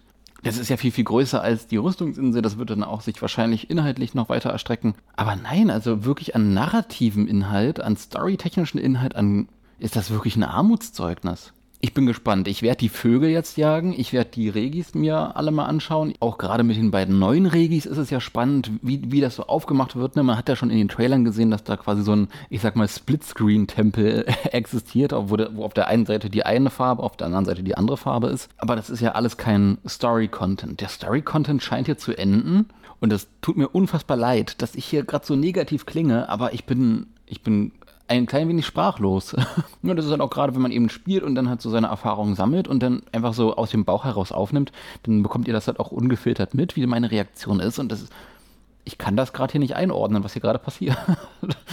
äh, na gut, mal schauen. Ich werde hier mal die Regis machen. Ich werde hier die Vögel mal jagen. Ich werde probieren, die Notizen soweit voll zu bekommen. Vielleicht geht es dann ja nochmal irgendwie weiter mit irgendwas an Handlung und Story. Aber nachdem sich das jetzt so entwickelt hat, fürchte ich eher, das ist ein belangloses, ja, ein belangloser Anruf von Peony, von wegen, hey, ja, do what you want. Was ja auch komplett konträr ist, komplett gegenteilig ist zu dem, wie der Charakter Peony bisher aufgezogen wurde, wie dieses Vater-Tochter-Event, was er geplant hat, ne, diese, diese Abenteuerreise zwischen ihm und seiner Tochter, eingeführt und erklärt und erzählt wurde. Ich meine, wir haben hier einen Abenteurer, der Abenteuer liebt, der mit seiner Tochter, die keinen Bock hat, trotzdem Abenteuer machen möchte, der jetzt sagt, ach nö, du mach mal du dein Ding, ich chill hier so in meiner Hütte der, wo passt das denn irgendwie rein inhaltlich zusammen? Das sind ja zwei vollkommen verschiedene Welten, die aufeinander prallen. Und auch so diese ganze Connection zu Rose, ne, auch familiäre Connection, die läuft aktuell so ins Nichts. Also ich dachte, da kommt ja noch irgendwie so ein Reveal im Lauf der Handlung. Hey, ne, und ah, ja, ich guck, ne, ich war jetzt hier mit dir mental connected und ich guck da irgendwie in deinen Verstand und ich sehe, ja, du hast einen Bruder, irgendwie, dass da das noch weiter ergründet wird. Aber nein, auch diese ganzen Anspielungen auf Rose und so und darauf, dass Peonien Arenaleiter war, das, das, das, das sind Dinge, die laufen ins Nichts. Dadurch, dass die Handlung jetzt irgendwie stagniert und auch ins Nichts läuft, beziehungsweise in ein Hey, ja, mach was du willst läuft. Also das ist also sehr, sehr schwierig, sehr, sehr komisch und ich ja, ich frage mich, ob das jetzt noch irgendwie aufgeräufelt wird, ob ich noch nicht an der richtigen Stelle war äh, und die richtigen Events getriggert habe, sodass es halt weitergehen kann. Ähm, ob das ein Fehler von meiner Seite aus ist oder ob es ein Fehler von meiner Seite aus ist, dass ich zu viel von diesem Spiel erwarte. Wobei ich das ja eigentlich nicht tue, sondern mit dem Mindset von der Insel der Rüstung das Spiel gerade spiele. In diesem Sinne hören wir uns dann gleich wieder, wenn ich die Sachen noch mal ein bisschen besser einordnen kann. Uh, ei, ei, ei.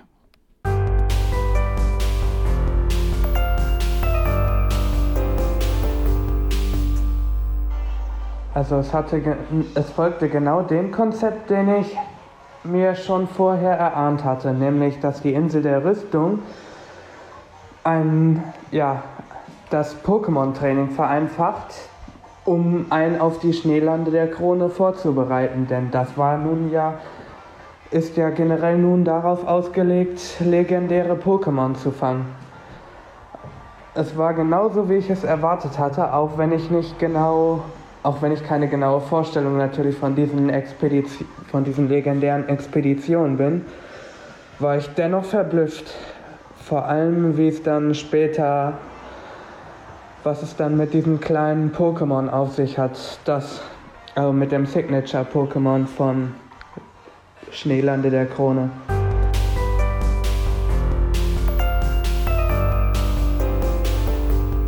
So, da bin ich wieder. Ich habe nun die äh, Regis gefangen, die Reggie Ice, Reggie Rock, Reggie Steel und mich für ein neues äh, Reggie entschieden. Äh, Reggie Elecki, glaube ich, hieß es. ähm, und ich habe auch alle legendären Vögel gefangen. Ergo kann ich nun, glaube ich, ein bisschen besser einschätzen, wohin die Reise jetzt geht im DLC. Und ja, was soll ich sagen? Also, es hat mir schon ziemlich viel Spaß gemacht, gerade die legendären Vögel auszutricksen. Ne? Das ist ja schon quasi ein kleines Wettrennen mit Zapdos da in der Naturzone und äh, zu gucken, hey, ja, wo taucht denn hier in den Schneelanden äh, Arktos auf? Arktos selbst birgt ja auch noch so ein kleines Ratespiel mit sich, wie so ein kleines Hütchenspiel mit zwei Illusionen von sich selbst und Regie Eis, Regie Rock und Regie Stier, die haben, äh, ja, die, die waren halt ein bisschen langweiliger, weil es halt auch so ein bisschen hinter dem zurückblieb, was dann früher bei den Regis normal war. Da hätte ich mir mehr Rätsel gewünscht, da hätte ich mir vielleicht gewünscht, dass man in diese Höhen, in diese, ich sag mal, keine Ahnung, Tempel der Regis halt noch ein bisschen mehr reingeht, dass man da verschiedene Ebenen hat, verschiedene, verschiedene Rätselebenen und sich durchkämpft. Fand ich alles ein bisschen, ja, blieb halt hinter den Erwartungen zurück. Wie gesagt, die Vögel, die haben sehr viel Spaß gemacht, die halt quasi auszutricksen und dann zurückzukehren zu Peony, Pöni, Verpöni und dort dann auch nochmal so eine, ich sag mal, abschließende Szene zwischen ihm und seiner Tochter zu bekommen, wo die beide noch Dialog haben und dann nochmal so ein bisschen hin und her geht. Oh ja, na komm jetzt hier auf ein Abenteuer, ich habe hier sogar die spezielle äh, Uniform für dich. Ja, nee, ich habe keinen Bock, lass mich endlich in Ruhe. Oh, du bist super peinlich. Das war nochmal ganz nett, das aufgegriffen zu bekommen. Weil ohne diesen Abschluss jetzt hätte sich dieser ganze Vater-Tochter-Arc sehr, sehr schwierig angefühlt. Fernab davon, dass es sich halt auch jetzt bereits noch sehr, sehr strange anfühlt, weil es so, okay, es hat mit nichts irgendwas zu tun. Es hat einfach, also keine Ahnung, nichts von diesem Vater-Tochter-Ding, nichts von Mila hat jetzt irgendwie großartig eine Relevanz für irgendwas gehabt bisher. Außer dass halt dem äh, Peony halt wirklich eine Motivation gegeben wurde, die er aber auch anders hätte tun können. Man hätte auch sagen können, hey, der Typ ist Abenteurer. Punkt. Punkt. Man hätte diesen äh, Tochterkram da halt auch gar nicht drin haben müssen. Der, resultiert in nichts. Der kommt aus dem Nichts heraus und resultiert bisher in nichts. Schwierig, ne? Schwierig und schade, weil ich glaube, prinzipiell äh, wirkt das Ganze auf mich so ein bisschen wie, ja, wie soll ich sagen, hey, wir haben hier eine coole Idee, da können wir noch was machen. Oh, das ist ein Charakter, der passt irgendwie. Das könnte ein Familienmitglied von Chairman Rose sein.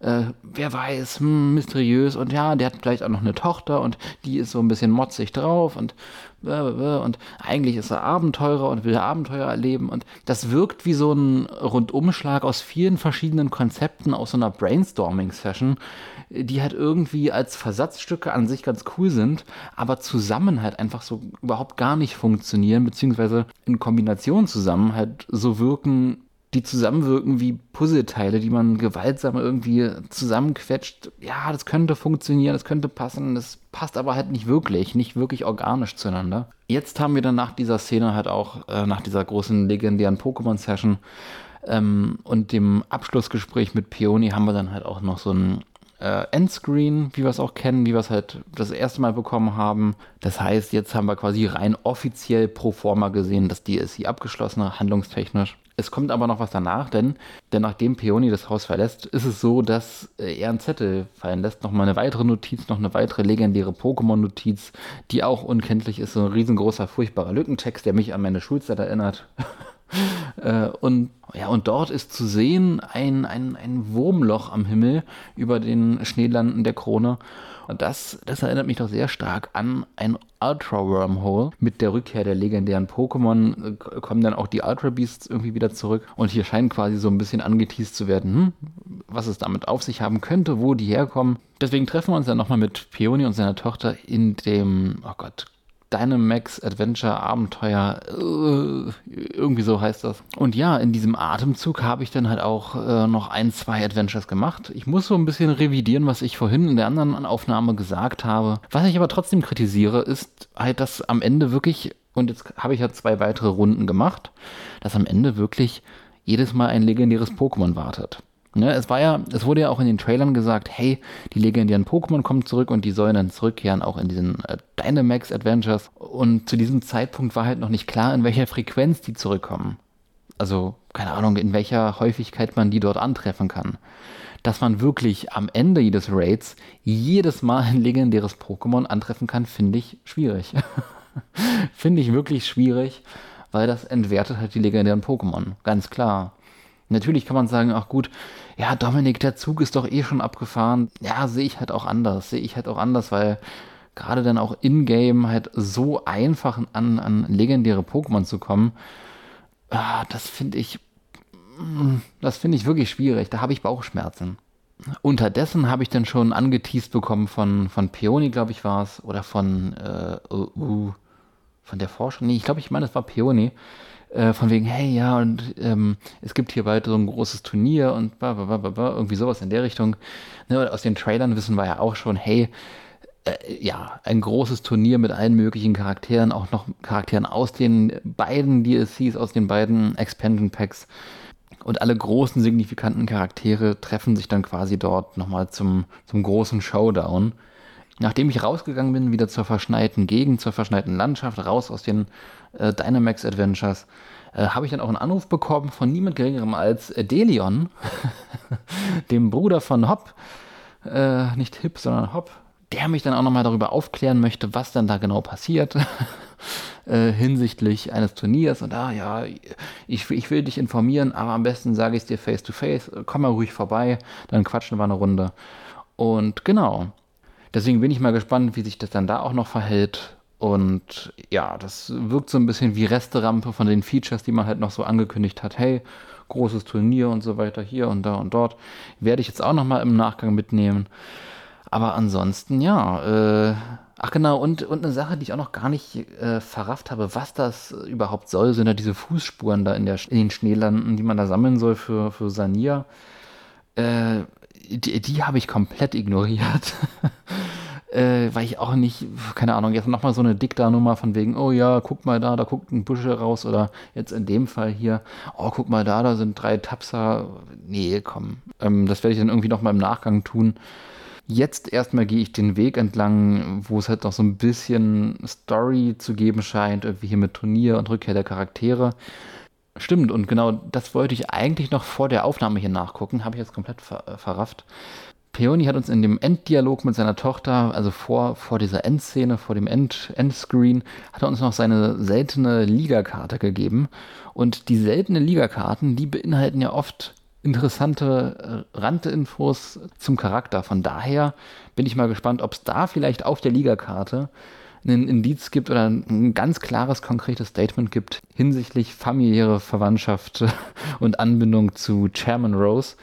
Mal gucken, werde ich dann in der nächsten Aufnahme berichten, beziehungsweise dann auch noch weitere Dinge hinsichtlich Turnier und Delion und mal gucken, was da uns noch erwartet.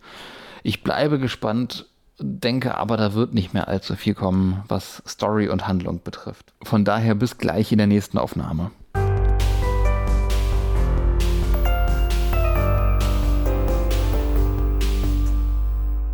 Wow. wow. Ich habe Pokémon Schwert, die Schneelande der Krone gespielt und alles, was ich mir wünschte und erhofft habe, ist tatsächlich darin enthalten. Aber alles davon leider nur in einem mickrigen Ausmaß. Deshalb habe ich tatsächlich wirklich viele positive Eindrücke. Wirklich, auch wenn es vielleicht gleich ein bisschen anders klingt. Aber das Problem ist halt, jedes einzelne davon trägt einfach einen schweren negativen Aspekt mit sich, Huckepack. Das fängt schon beim Namen an. Zum Beispiel hier, die Schneelande der Krone.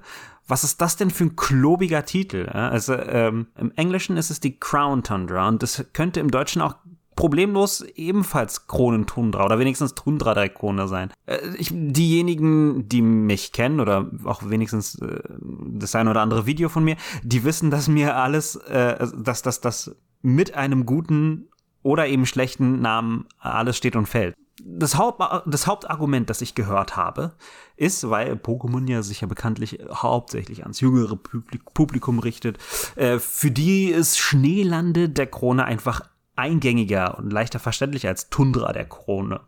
Äh, aber ich sage, das ist ein Schwachsinnsargument, weil, ähm, also Tundra ist genauso ein deutsches Wort wie Schneelande der Krone, äh, wie Schneelande. Kompliziert oder selten zu selten ist das Wort Tundra auch nicht. Da haben wir im Pokémon schon echt größere Verbrecher. Ich sag nur Psychokinese oder Sylphscope äh, oder hier Delegator. Und äh, gut, das waren jetzt alles Beispiele aus der ersten Generation, aber das haben wir über alle Generationen hinweg. Also man kann mir nicht erzählen, dass Tundra ein zu kompliziertes Wort ist für ein Titel in Pokémon. Gut, aber ich rede jetzt schon viel zu lange über äh, so eine Kleinigkeit wie einen Namen, aber jedenfalls, äh, was mich halt schon sehr stört, ist ähm, der Pokédex. Also welchen Sinn hatten der jetzt eigentlich noch? Pokédexe verwirren mich ja schon äh, seit mehreren Jahren, aber jetzt ist einfach der Punkt gekommen, an dem ich einfach gar nicht mehr durchblicke und ich mir denke, was steht in Pokédex drin? Wozu brauchen wir den Pokédex, was umfasst der das und wozu? Äh, wir haben jetzt Pokémon, die nicht im Pokédex stehen, aber in der Tundra fangbar sind. Also und dabei geht's nicht nur um äh, legendäre wie Mewtwo oder so, sondern also wo man halt noch argumentieren könnte, ja, die ist halt ein Spezialfall, ne? aber sondern halt auch welche, die einfach, einfach auf der Overworld rumlaufen. Und auch wenn du den Pokédex aufschlägst, sagst du, äh, sagt es, oh, guck mal, hier in der Gegend gibt es zum Beispiel einen Kusilla. Aber ein Kusilla hat keine Nummer im Pokédex. Also, wa warum ist, was ist da los? Schön dagegen ist es, dass eben weitere Pokémon wieder äh, ins Spiel gekommen sind, was aber dann auch wiederum ein ganz anderes Fass aufmacht, und zwar wieder das gute alte Fass des äh, sogenannten Dexit. Und da habe ich ja in der Vergangenheit schon mehrmals drüber schnabuliert. Und, aber ich fühle mich jetzt mittlerweile einfach vom Game Freak einfach nur durch den Kakao gezogen, weil ich bin einer von denen, die eben die Entscheidungen immer verteidigt haben. Und dann kommen die jetzt daher und machen das einfach Stück für Stück wieder rückgängig. Baut halt schon das Bild auf, dass das alles einfach nur eine Masche war. Und Leute wie ich, ja, ich fühle mich jetzt hier, ich bin jetzt der Dumme. Damit verbunden ist ja direkt das Riesennest. Und das einfach, also es macht halt Spaß, ja, das ist halt ganz, ganz, ganz nett äh, und so. Aber da kommt halt auch wieder ein Problem, dass ich einfach die also schon schon richtig lange an äh, der achten Generation ankreide. Äh, da war es einfach nur ein gutes Spiel mit gutem Endgame und so weiter und so fort. Aber jetzt wird einfach versuchen einfach krampfhaft die Spielzeit zu verlängern. Aber da komme ich ähm, später nochmal genauer drauf zu, äh, zu sprechen. Aber jetzt erstmal am Anfang, wenn man, wenn man loslegt und ins Riesennest kommt, sind da einfach, äh, was ist da das Erste, was auffällt? Einfach, dass das Spiel vollgepackt ist mit schlechten Dialogen. Also richtig, richtig platt und billig. So Sachen, die, die Peony sagt, ne, oder was später von Cora Nospa kommt, ist halt schön formuliert und so. Aber ansonsten halt so richtiger Trash. Ja, mein, ein paar meiner Lieblingsbeispiele sind, äh, Hier ein Zitat aus diesem Riesennest zum Beispiel gleich am Anfang. Äh, wo diese Forsch äh, wo, wo Peony dann halt so rum, äh, keine Ahnung, sein, sein, sein eloquenten Ausdrucksschwall hat und dann abhaut und dann äh, die Forscherin sagt, was war das denn jetzt? Und warum sieht der aus wie, Präsid wie Präsident Rose? Also einfach nur reine Funktion, diese Zeile, hat kein Flair, kein Nichts sonst. Und äh, einfach nur so zwei Sachen, die vollkommen zusammenhängen, zusammenhangslos haben, sind und dann einfach gar kein Follow-up haben. Es kommt irgendwie ja nicht mehr zu sprechen oder diese Fragen, was war das denn jetzt und warum sieht aus wie Präsident Rose, beantwortet sie nicht oder jemand anders beantwortet es auch nicht. Es ist einfach nur, es soll einfach halt den Anschein haben, dass mehr dahinter steckt. Mehr ist da nicht. Einer der Hauptteile dieses DLCs sind ja die Expeditionen. Zum Beispiel die legendären äh, Vögel. Ne? Man kennt sie seit tausend Jahren. Und da finde ich echt schön, wie sie die neuen Galar-Formen eingeführt haben und wie sie die neuen Jagden umgesetzt haben. Und spätestens, wenn man an dem Punkt ist, fällt einem auf, wie äh, schön die Sachen in Szenen gesetzt sind. Na, also wir haben schöne Zwischensequenzen und so weiter und so fort. Nicht überall, wo es möglich wäre, das wäre natürlich auch noch besser, aber ähm, an bestimmten Stellen haben wir Schlüsselszenen als schöne, ähm, als schön animierte Spiel äh, Zwischensequenzen. Und das sind, ist echt gut gemacht. Äh, und bei den legendären Vögeln zum Beispiel äh, zu sehen. Ähm, die Galar-Formen sind echt toll von den, äh, von Arctos, Lavados und Zapdos. Und äh, die, die Art und Weisen, wie man äh, ihnen hinterher muss, um sie zu fangen, das fand ich auch echt gut gemacht. Es war nicht unbedingt herausfordernd, es hat nicht viel beschäftigt.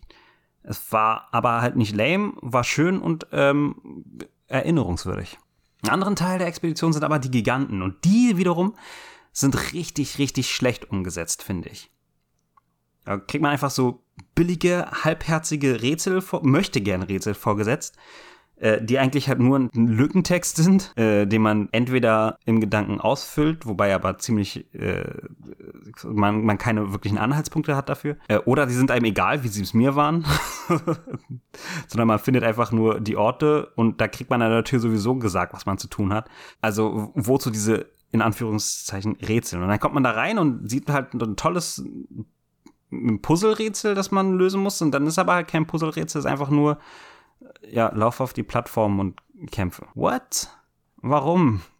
Und die dritte Expedition, äh, die ich zur Sprache bringe, ist eben die, der Hauptstory-Content äh, dieses Spiels. Und der hat leider echt gar nichts irgendwie. Also er hat nichts mehr mit der Story oder dem Inhalt von Schwert und Schild zu tun, was eigentlich die perfekte Gelegenheit wäre für, für den zweiten Teil des DLCs das wäre echt schön, aber hat's eben nicht. Einfach äh, Schwert und Schild ist abgehakt und vergessen, nie wieder erwähnt. Äh, und dann hat man hier jetzt diese tolle neue Handlung von, von, ähm, von Schneelande DLC und der ist leider auch unterdurchschnittlich gut. Weil er strotzt vor absoluter Inkonsequenz.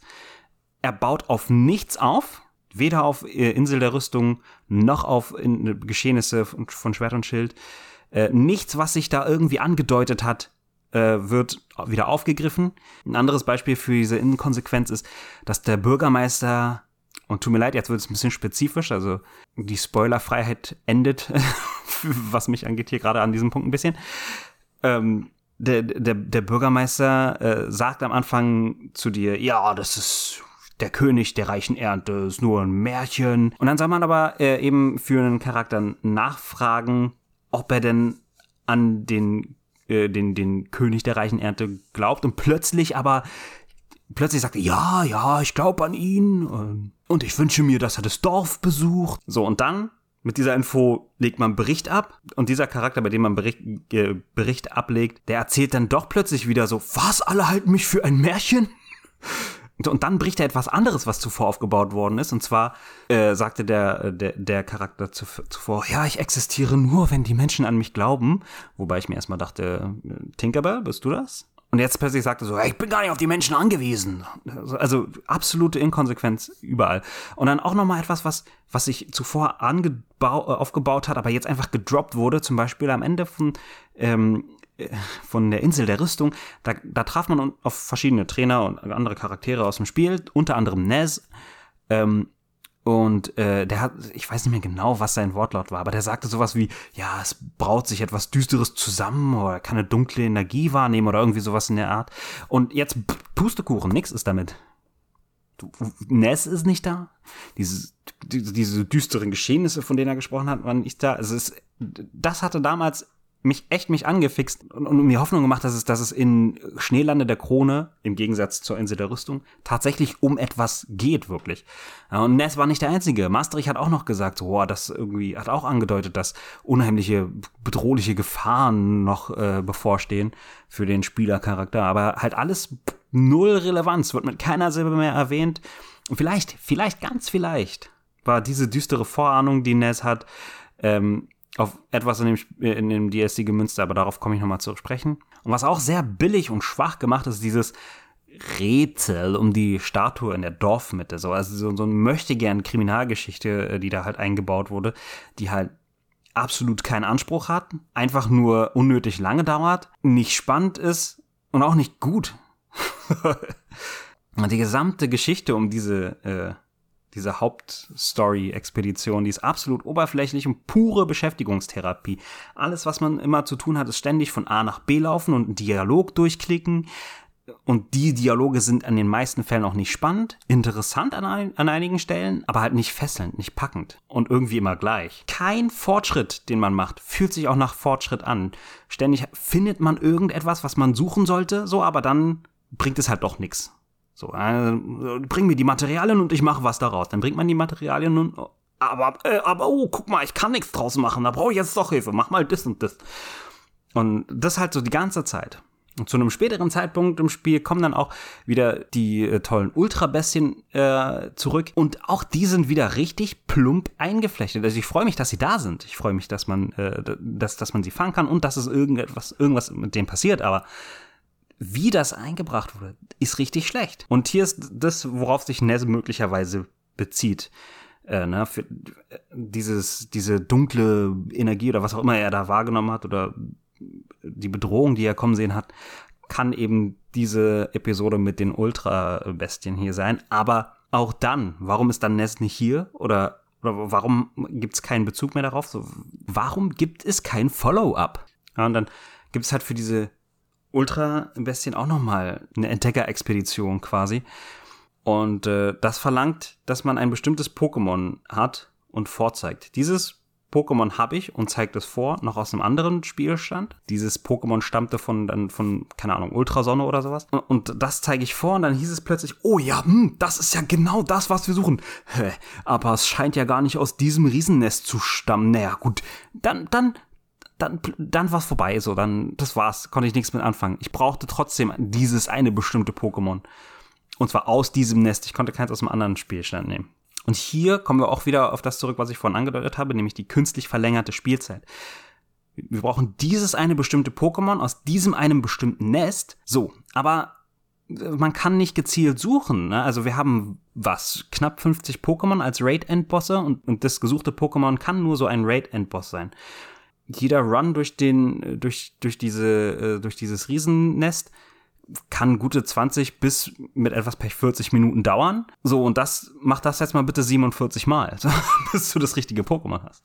Ja, es gibt eine Möglichkeit, dass man kleine Abkürzungen zu dem einen oder anderen Pokémon finden kann, ne? Also mit, äh, mit Milas Hilfe zum Beispiel. Ja, aber das nimmt halt trotzdem den Schmerz nicht wirklich weg. Also es ist, es ist unheimlich frustrierend, immer wieder diese fast fünf Kämpfe oder so hintereinander zu machen, nur um dann zum falschen Pokémon zu kommen. Da muss man aber durch, und zwar alle, keine Ahnung, 4000 Stunden, damit man das richtige Pokémon fangen kann, um eben auch diese, äh, diese Expedition zu beenden. Aber was ich einfach, einfach nur schön fand, war das Galar-Star-Turnier. Also dieses Doppelkampfturnier, äh, es wäre schön, wenn es dafür ein neues Stadion in äh, der Tundra gegeben hätte, aber na gut, das alte tut's auch. ähm, ich finde aber echt cool, dass man da endlich die Doppelkämpfe wieder hat. Noch ein Ticken schöner wäre es, wenn man auch alleine einen Doppelkampf, äh, Doppelkampf bestreiten könnte. Man keinen Partnertrainer dafür braucht, aber so ist eigentlich auch schon ganz schön. Das Ding ist aber, ich trete mit sechs Pokémon an und alle anderen immer mit drei. Also ich weiß jetzt nicht, wie heldenhaft man sich dann fühlen kann, wenn man dieses Doppelturnier bestreitet. Aber es, da ist ansonsten, davon abgesehen, ist das Turnier genau das, was ich gehofft habe. Die, die Trainerzusammensetzungen äh, sind, sind nicht fix, sind nicht immer, es sind nicht immer nur Delion und, äh, und Roy oder so, sondern es können auch Delion und Hopp sein oder Delion und Maastricht und was auch immer. Und, und das finde ich echt, echt schön. Und die Leute, die, die ein Team bilden und teilweise auch, wenn sie gegeneinander kämpfen, haben Dialog miteinander. Und das, genau das finde ich schön, so dass man ein bisschen auch die Beziehung hinter den Charakteren äh, mitkriegt. Aber was mich da ein bisschen nervt, ist Sophora und somit wahrscheinlich auch Saverio, aber da bin ich mir nicht sicher, ist jetzt plötzlich einfach so mir nichts, dir nichts Arenaleiterin? Hm? Wo? Wann? Wie? Warum gibt es nichts dazu außer dieser eine Line während des Turniers? Das, das war, das ist echt eine verpasste Gelegenheit. Warum, warum gibt es keine Handlung dazu, dass sie plötzlich Arenaleiter sind? Vielleicht ist das ein kleiner Teaser für, für Generation 9 Spiele, aber, aber wenn dem so ist, auch dann ist es blöd, dass es eben nicht adressiert wird. Gut, aber mein Hauptproblem, ja, zwei davon habe ich mit den ganzen DLC-Gesocks. Äh, das eine davon habe ich schon angesprochen, das ist diese künstliche Verlängerung ähm, die eben nicht nur im Riesennest zu spüren ist, sondern an verschiedenen Stellen auch. Und das nervt einfach. Das ist einfach unschön. Ähm, und aber das andere ist dann noch das ganze Marketing- und Zielgruppenteil. Aber dazu habe ich mich schon in einem fast 40 Minuten Video drüber ausgelassen. Das muss hier jetzt nicht auch noch sein. Unterm Strich finde ich aber einfach diese, die komplette Machart dieses Expansion Passes, wie sie es konzeptioniert haben und, äh, und auf den Markt gebracht haben. Unter aller Sau, ehrlich gesagt. Na gut, aber das waren meine paar Gedanken zu den, zu dem doch überraschend gut mittelmäßig gut, aber nicht schlechten, guten Schneelande der Krone DLC. Ach ja, ne, und apropos äh, verpasste Gelegenheiten und nicht erzählte Geschichte, äh, der gute Rose, ne? Aber ich glaube, dazu muss ich jetzt nicht noch ein Wort verlieren.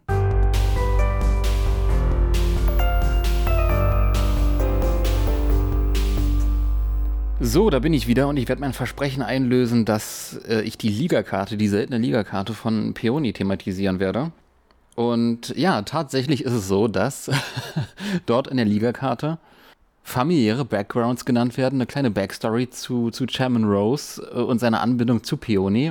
Und das ist insofern spannend, weil dort erzählt wird, dass definitiv Peony der jüngere Bruder von Rose ist und stets in seinem Schatten steht und seit Kindesbeinen stark darunter litt, dass er ja quasi immer im Schatten dieses Überfliegers seines großen Bruders steht und äh, probiert sich so ein bisschen aufzulehnen gegen, gegen das Establishment, gegen das, wofür halt Rose steht und da auch auf die schiefe Bahn geriet und so weiter. Und äh, ja, nachdem er dann Champ geworden ist, also Peony selbst ist wohl Champ geworden eines Tages, war es dann auch so, dass Rose äh, zum Ligapräsidenten geworden ist, nachdem Peony so hart gekämpft hat, dafür an der Spitze zu stehen und quasi nicht stets im Schatten seines älteren Bruders zu stehen und trotzdem von seinem älteren Bruder übertrumpft wurde, dass dieser dann quasi als Ligapräsident auch wieder auf ihn herabschaut das hat ihn dann so sehr fertig gemacht, dass er sich komplett aus der Liga zurückgezogen hat.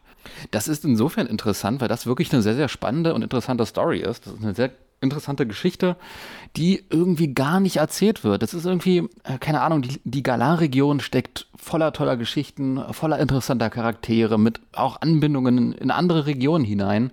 Der eine Feuerarena-Leiter, der war halt auch, äh, der kam halt wohl auch aus der Höhenregion aber all diese Informationen, die erfährt man nicht durch das Spiel selbst, sondern nur durch diese Ligakarten, nur durch diese Nebensätze, nur durch diese kleinen Teaser und Appetizer. Und ah, keine Ahnung, gerade so diese familiären äh, Bindungen irgendwie und diese Backstory zwischen Peony und Rose, das thematisiert zu bekommen in einem Spiel, das war eigentlich auch meine Erwartung, als ich das erste Mal den Charakter Peony gesehen habe und auch in den Trailern damals gesehen habe und dachte mir, oh, das ist, da, da gibt es quasi noch so ein Sequel zu dieser ganzen Rose-Geschichte, die wir im Hauptspiel bekommen haben. Schade, ich finde das unfassbar schade, ich finde das unfassbar tragisch auch, dass da sich so ein bisschen ausgespiegen wird, was das angeht. Weil die Geschichte, die hier kurz in dieser Ligakarte angerissen wurde, die ist super spannend. Daraus hätte man eine eigene tolle DLC-Story machen können. Und dadurch hätte sich wahrscheinlich auch dieses Familienkonstrukt, da hier mit der Tochter und so weiter und oh, äh, die, die, lehnt sich ja auch auf gegen ihren Vater so ein bisschen, ne, auch, auch ihrem pubertären Trotz einhergehend. Aber dann hätte sich das ganze Familiending halt auch gar nicht mehr so, so äh, out of nowhere angefühlt. Nicht mehr so, ah oh, gut, dann nicht mehr so versatzstückhaft, nicht mehr so bruchstückhaft irgendwie äh, wie eine Geschichte, die da irgendwie reingefriemelt wurde, aber keine wirkliche narrative Backstory hat. Weil die hat es ja offensichtlich, die hat es ja. Nur das wird halt nicht erzählt. Und das ist halt unfassbar schade.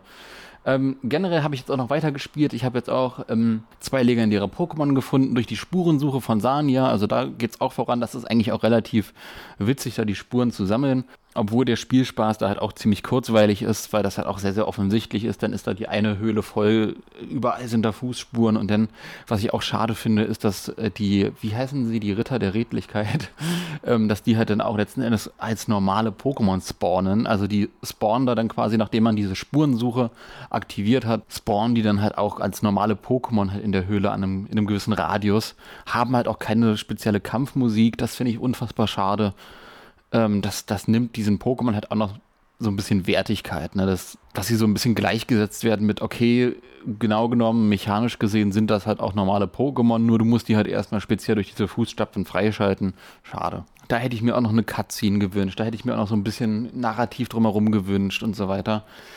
Ähm, genau, was ich auch noch gemacht habe, war jetzt das äh, Turnier, das, äh, dieses große Galar Stars Turnier was auch so ein bisschen, okay, generell wirkt das DLC wie so, ein, wie so eine Ansammlung von verschiedenen, hey, das könnte man ja machen, das wäre cool, das könnte man ja machen, das wäre cool, die Geschichte könnte man erzählen, ah, oh, cool, dann auch nochmal so ein großes Turnier.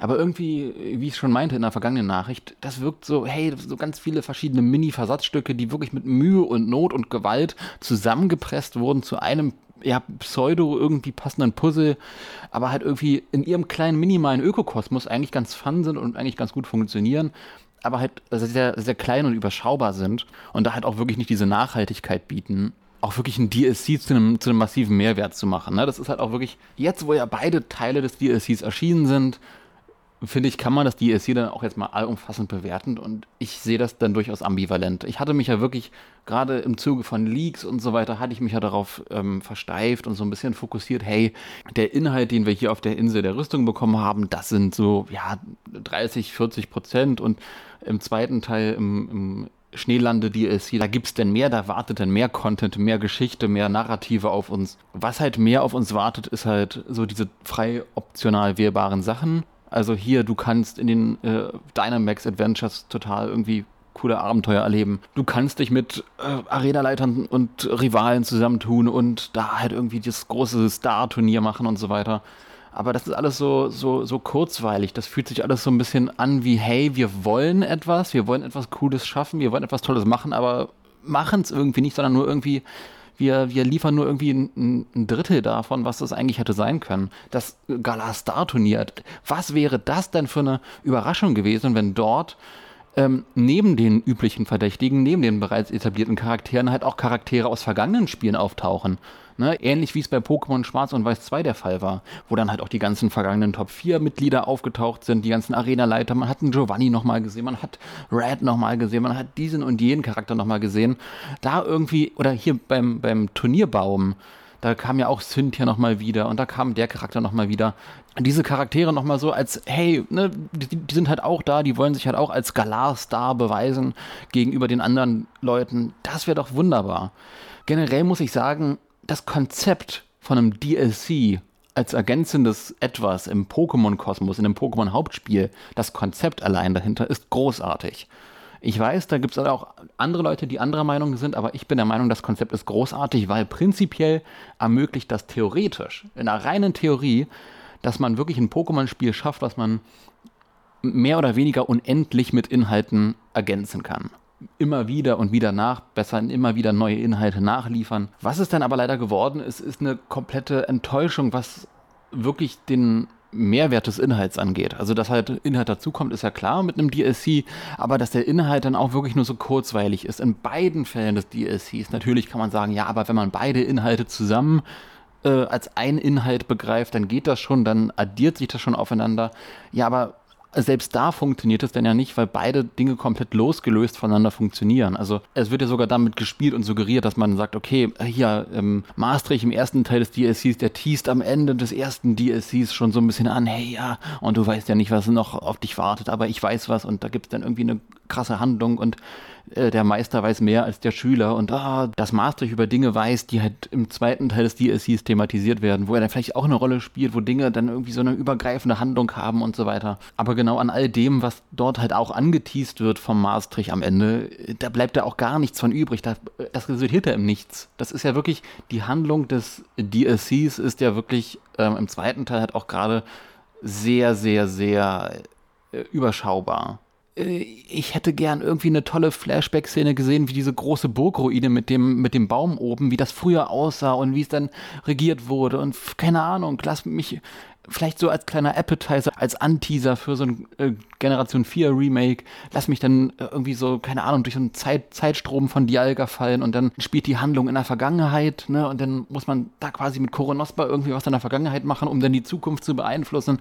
All das wäre ja möglich gewesen. Und jetzt werden halt wahrscheinlich auch einige Leute mit den Augen rollen und auch zu Recht mit den Augen rollen von wegen, ja, aber Pokémon-Spiele haben halt selten eine Story, die wirklich innovativ ist. Aber das ist halt leider eine falsche Annahme, weil Pokémon-Spiele haben halt auch teilweise eine gute Story. Gerade ähm, zur Zeit von Generation 3, Rubin, Saphir, Smaragd, da hat sich das ganze Pokémon-Hauptreihen-Ding -Haupt komplett neu erfunden. Aus vielerlei Perspektive. Marketingtechnisch als auch äh, inhaltlich. Man hat gesagt, okay, das ist jetzt so ein erster Soft-Reboot von dem, was wir bisher hatten. Und ab diesem Punkt, Generation 3, 4 und 5, das waren halt auch wirklich Dinge, wo halt eine Story erzählt wurde, die, die sehr, sehr, die sehr, sehr stark ist. Ne? Man hat halt auch Dinge reingebracht wie, okay, wir haben den Herrscher von Zeit, den Herrscher von Raum, wir haben das Gott-Pokémon, wir haben äh, keine Ahnung, Dinge wie, wir haben in Hardgold und Soul Silver äh, ein Celebi-Event, wo wir zurückreisen und äh, dann die, das Reveal bekommen, dass Giovanni der Vater von, von Silver ist und so weiter. Wir haben, wir haben ja Dinge bereits gehabt,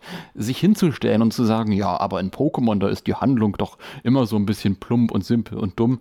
Äh, das, ist, das ist ein Trugschluss. Da da tut man ganz vielen Stellen, wo Pokémon eine wirklich tolle Story erzählt, da tut man diesen Dingen Unrecht. Pokémon kann ein so unfassbar gutes Worldbuilding haben. Pokémon kann ein so geniales Storytelling haben. Pokémon kann wirklich Geschichten erzählen mit Mehrwert. Ich meine, selbst Generation 6 wurde ja heute auch immer verschrien als ein, ja, das Spiel ist so einfach und so simpel und oh, zu viele Begleiter, zu viele Rivalen, das nervt zu sehr und so weiter. Aber trotzdem ist selbst in Generation 6 unfassbar viel noch an Lore und an, und an Background-Story hinzugekommen. Wir haben halt wirklich, wir haben halt ein Evil-Team, was wirklich äh, ein Genozid äh, begehen möchte. Wir haben Verwandtschaftsgrade mit Leuten, die irgendwie seit 3000 Jahren äh, rastlos durch die Welt wandern. Das ist eine unfassbar große Lore mit dem großen Pokémon-Krieg und der Spaltung in Universen und so weiter. Das hat sich dann ja auch noch in Omega Rubin und Alpha Saphir noch weitergezogen. Lange Rede, kurzer Sinn. Jetzt hier zu sagen, ach Mensch, über die Story, da schauen wir hinweg.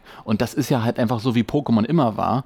Das ist ein Fehler. Das ist ein ganz massiver Fehler in meinen Augen. Pokémon Schwert und Schild hat leider, allumfassend, wie es jetzt leider bisher vor uns steht, die schlechteste und schwächste Story. Mit ganz gewaltigen Lücken, die einfach nicht aufgeklärt werden, mit Dingen, die nur angeteased werden durch Ligakarten, mit Dingen, die man sich vielleicht irgendwie nochmal, wenn man eine Manga-Story später bekommt, noch erklären kann, aber die das Spiel selbst in seinem Ökokosmos nicht erzählen kann und nicht erzählen will. Pokémon Schild und Schwert samt DLC-Pack wirkt wie so eine Kompromisslösung, wie so ein, ah ja gut, wir wollen jetzt aber auch, wir wollen irgendwie eine Geschichte erzählen und da steckt auch Tiefe hinter, aber die Tiefe erzählen wir nicht, weil wir legen jetzt erstmal den Fokus darauf, dass das Ding irgendwie rauskommt. So, äh, also so eine gewisse Halbherzigkeit, eine gewisse Halbherzigkeit in allem und es ist ein einfacher Schluss, wenn man da jetzt sich hinstellt und sagt, ja, das ist, das ist Game Freak und Game Freak ist der Satan, weil die wollen ja uns ja nur abzocken mit minderwertigen Produkten. Nee, im Optimalfall nicht, weil so kontrovers hat auch im Let's Go Pikachu und Eevee diskutiert wurde, ist das ja ein viel, viel valideres Gesamtpaket. Ne? Hat halt auch seine Kontroversen gehabt, von wegen, oh nein, jetzt wird hier Pokémon Go Einzug halten in die Mainline-Pokémon-Spiele. Das ist ja auch ein Thema, was halt auch eine Kontroverse mit sich gebracht hat. Aber trotzdem war halt das Gesamtpaket dieses Spiels halt viel, viel valider, viel, viel technisch akkurater, viel, viel selbstbewusster, wusste dieses Spiel, okay, was bin ich, was will ich, für wen bin ich da. Pokémon Schwert und Schild weiß das nicht. Und es tut mir jetzt auch leid, ähm, dass ich so negativ daherrede, weil Pokémon Schwert und Schild habe ich eigentlich auch sehr gerne gespielt und auch das DLC hat mir Spaß gemacht.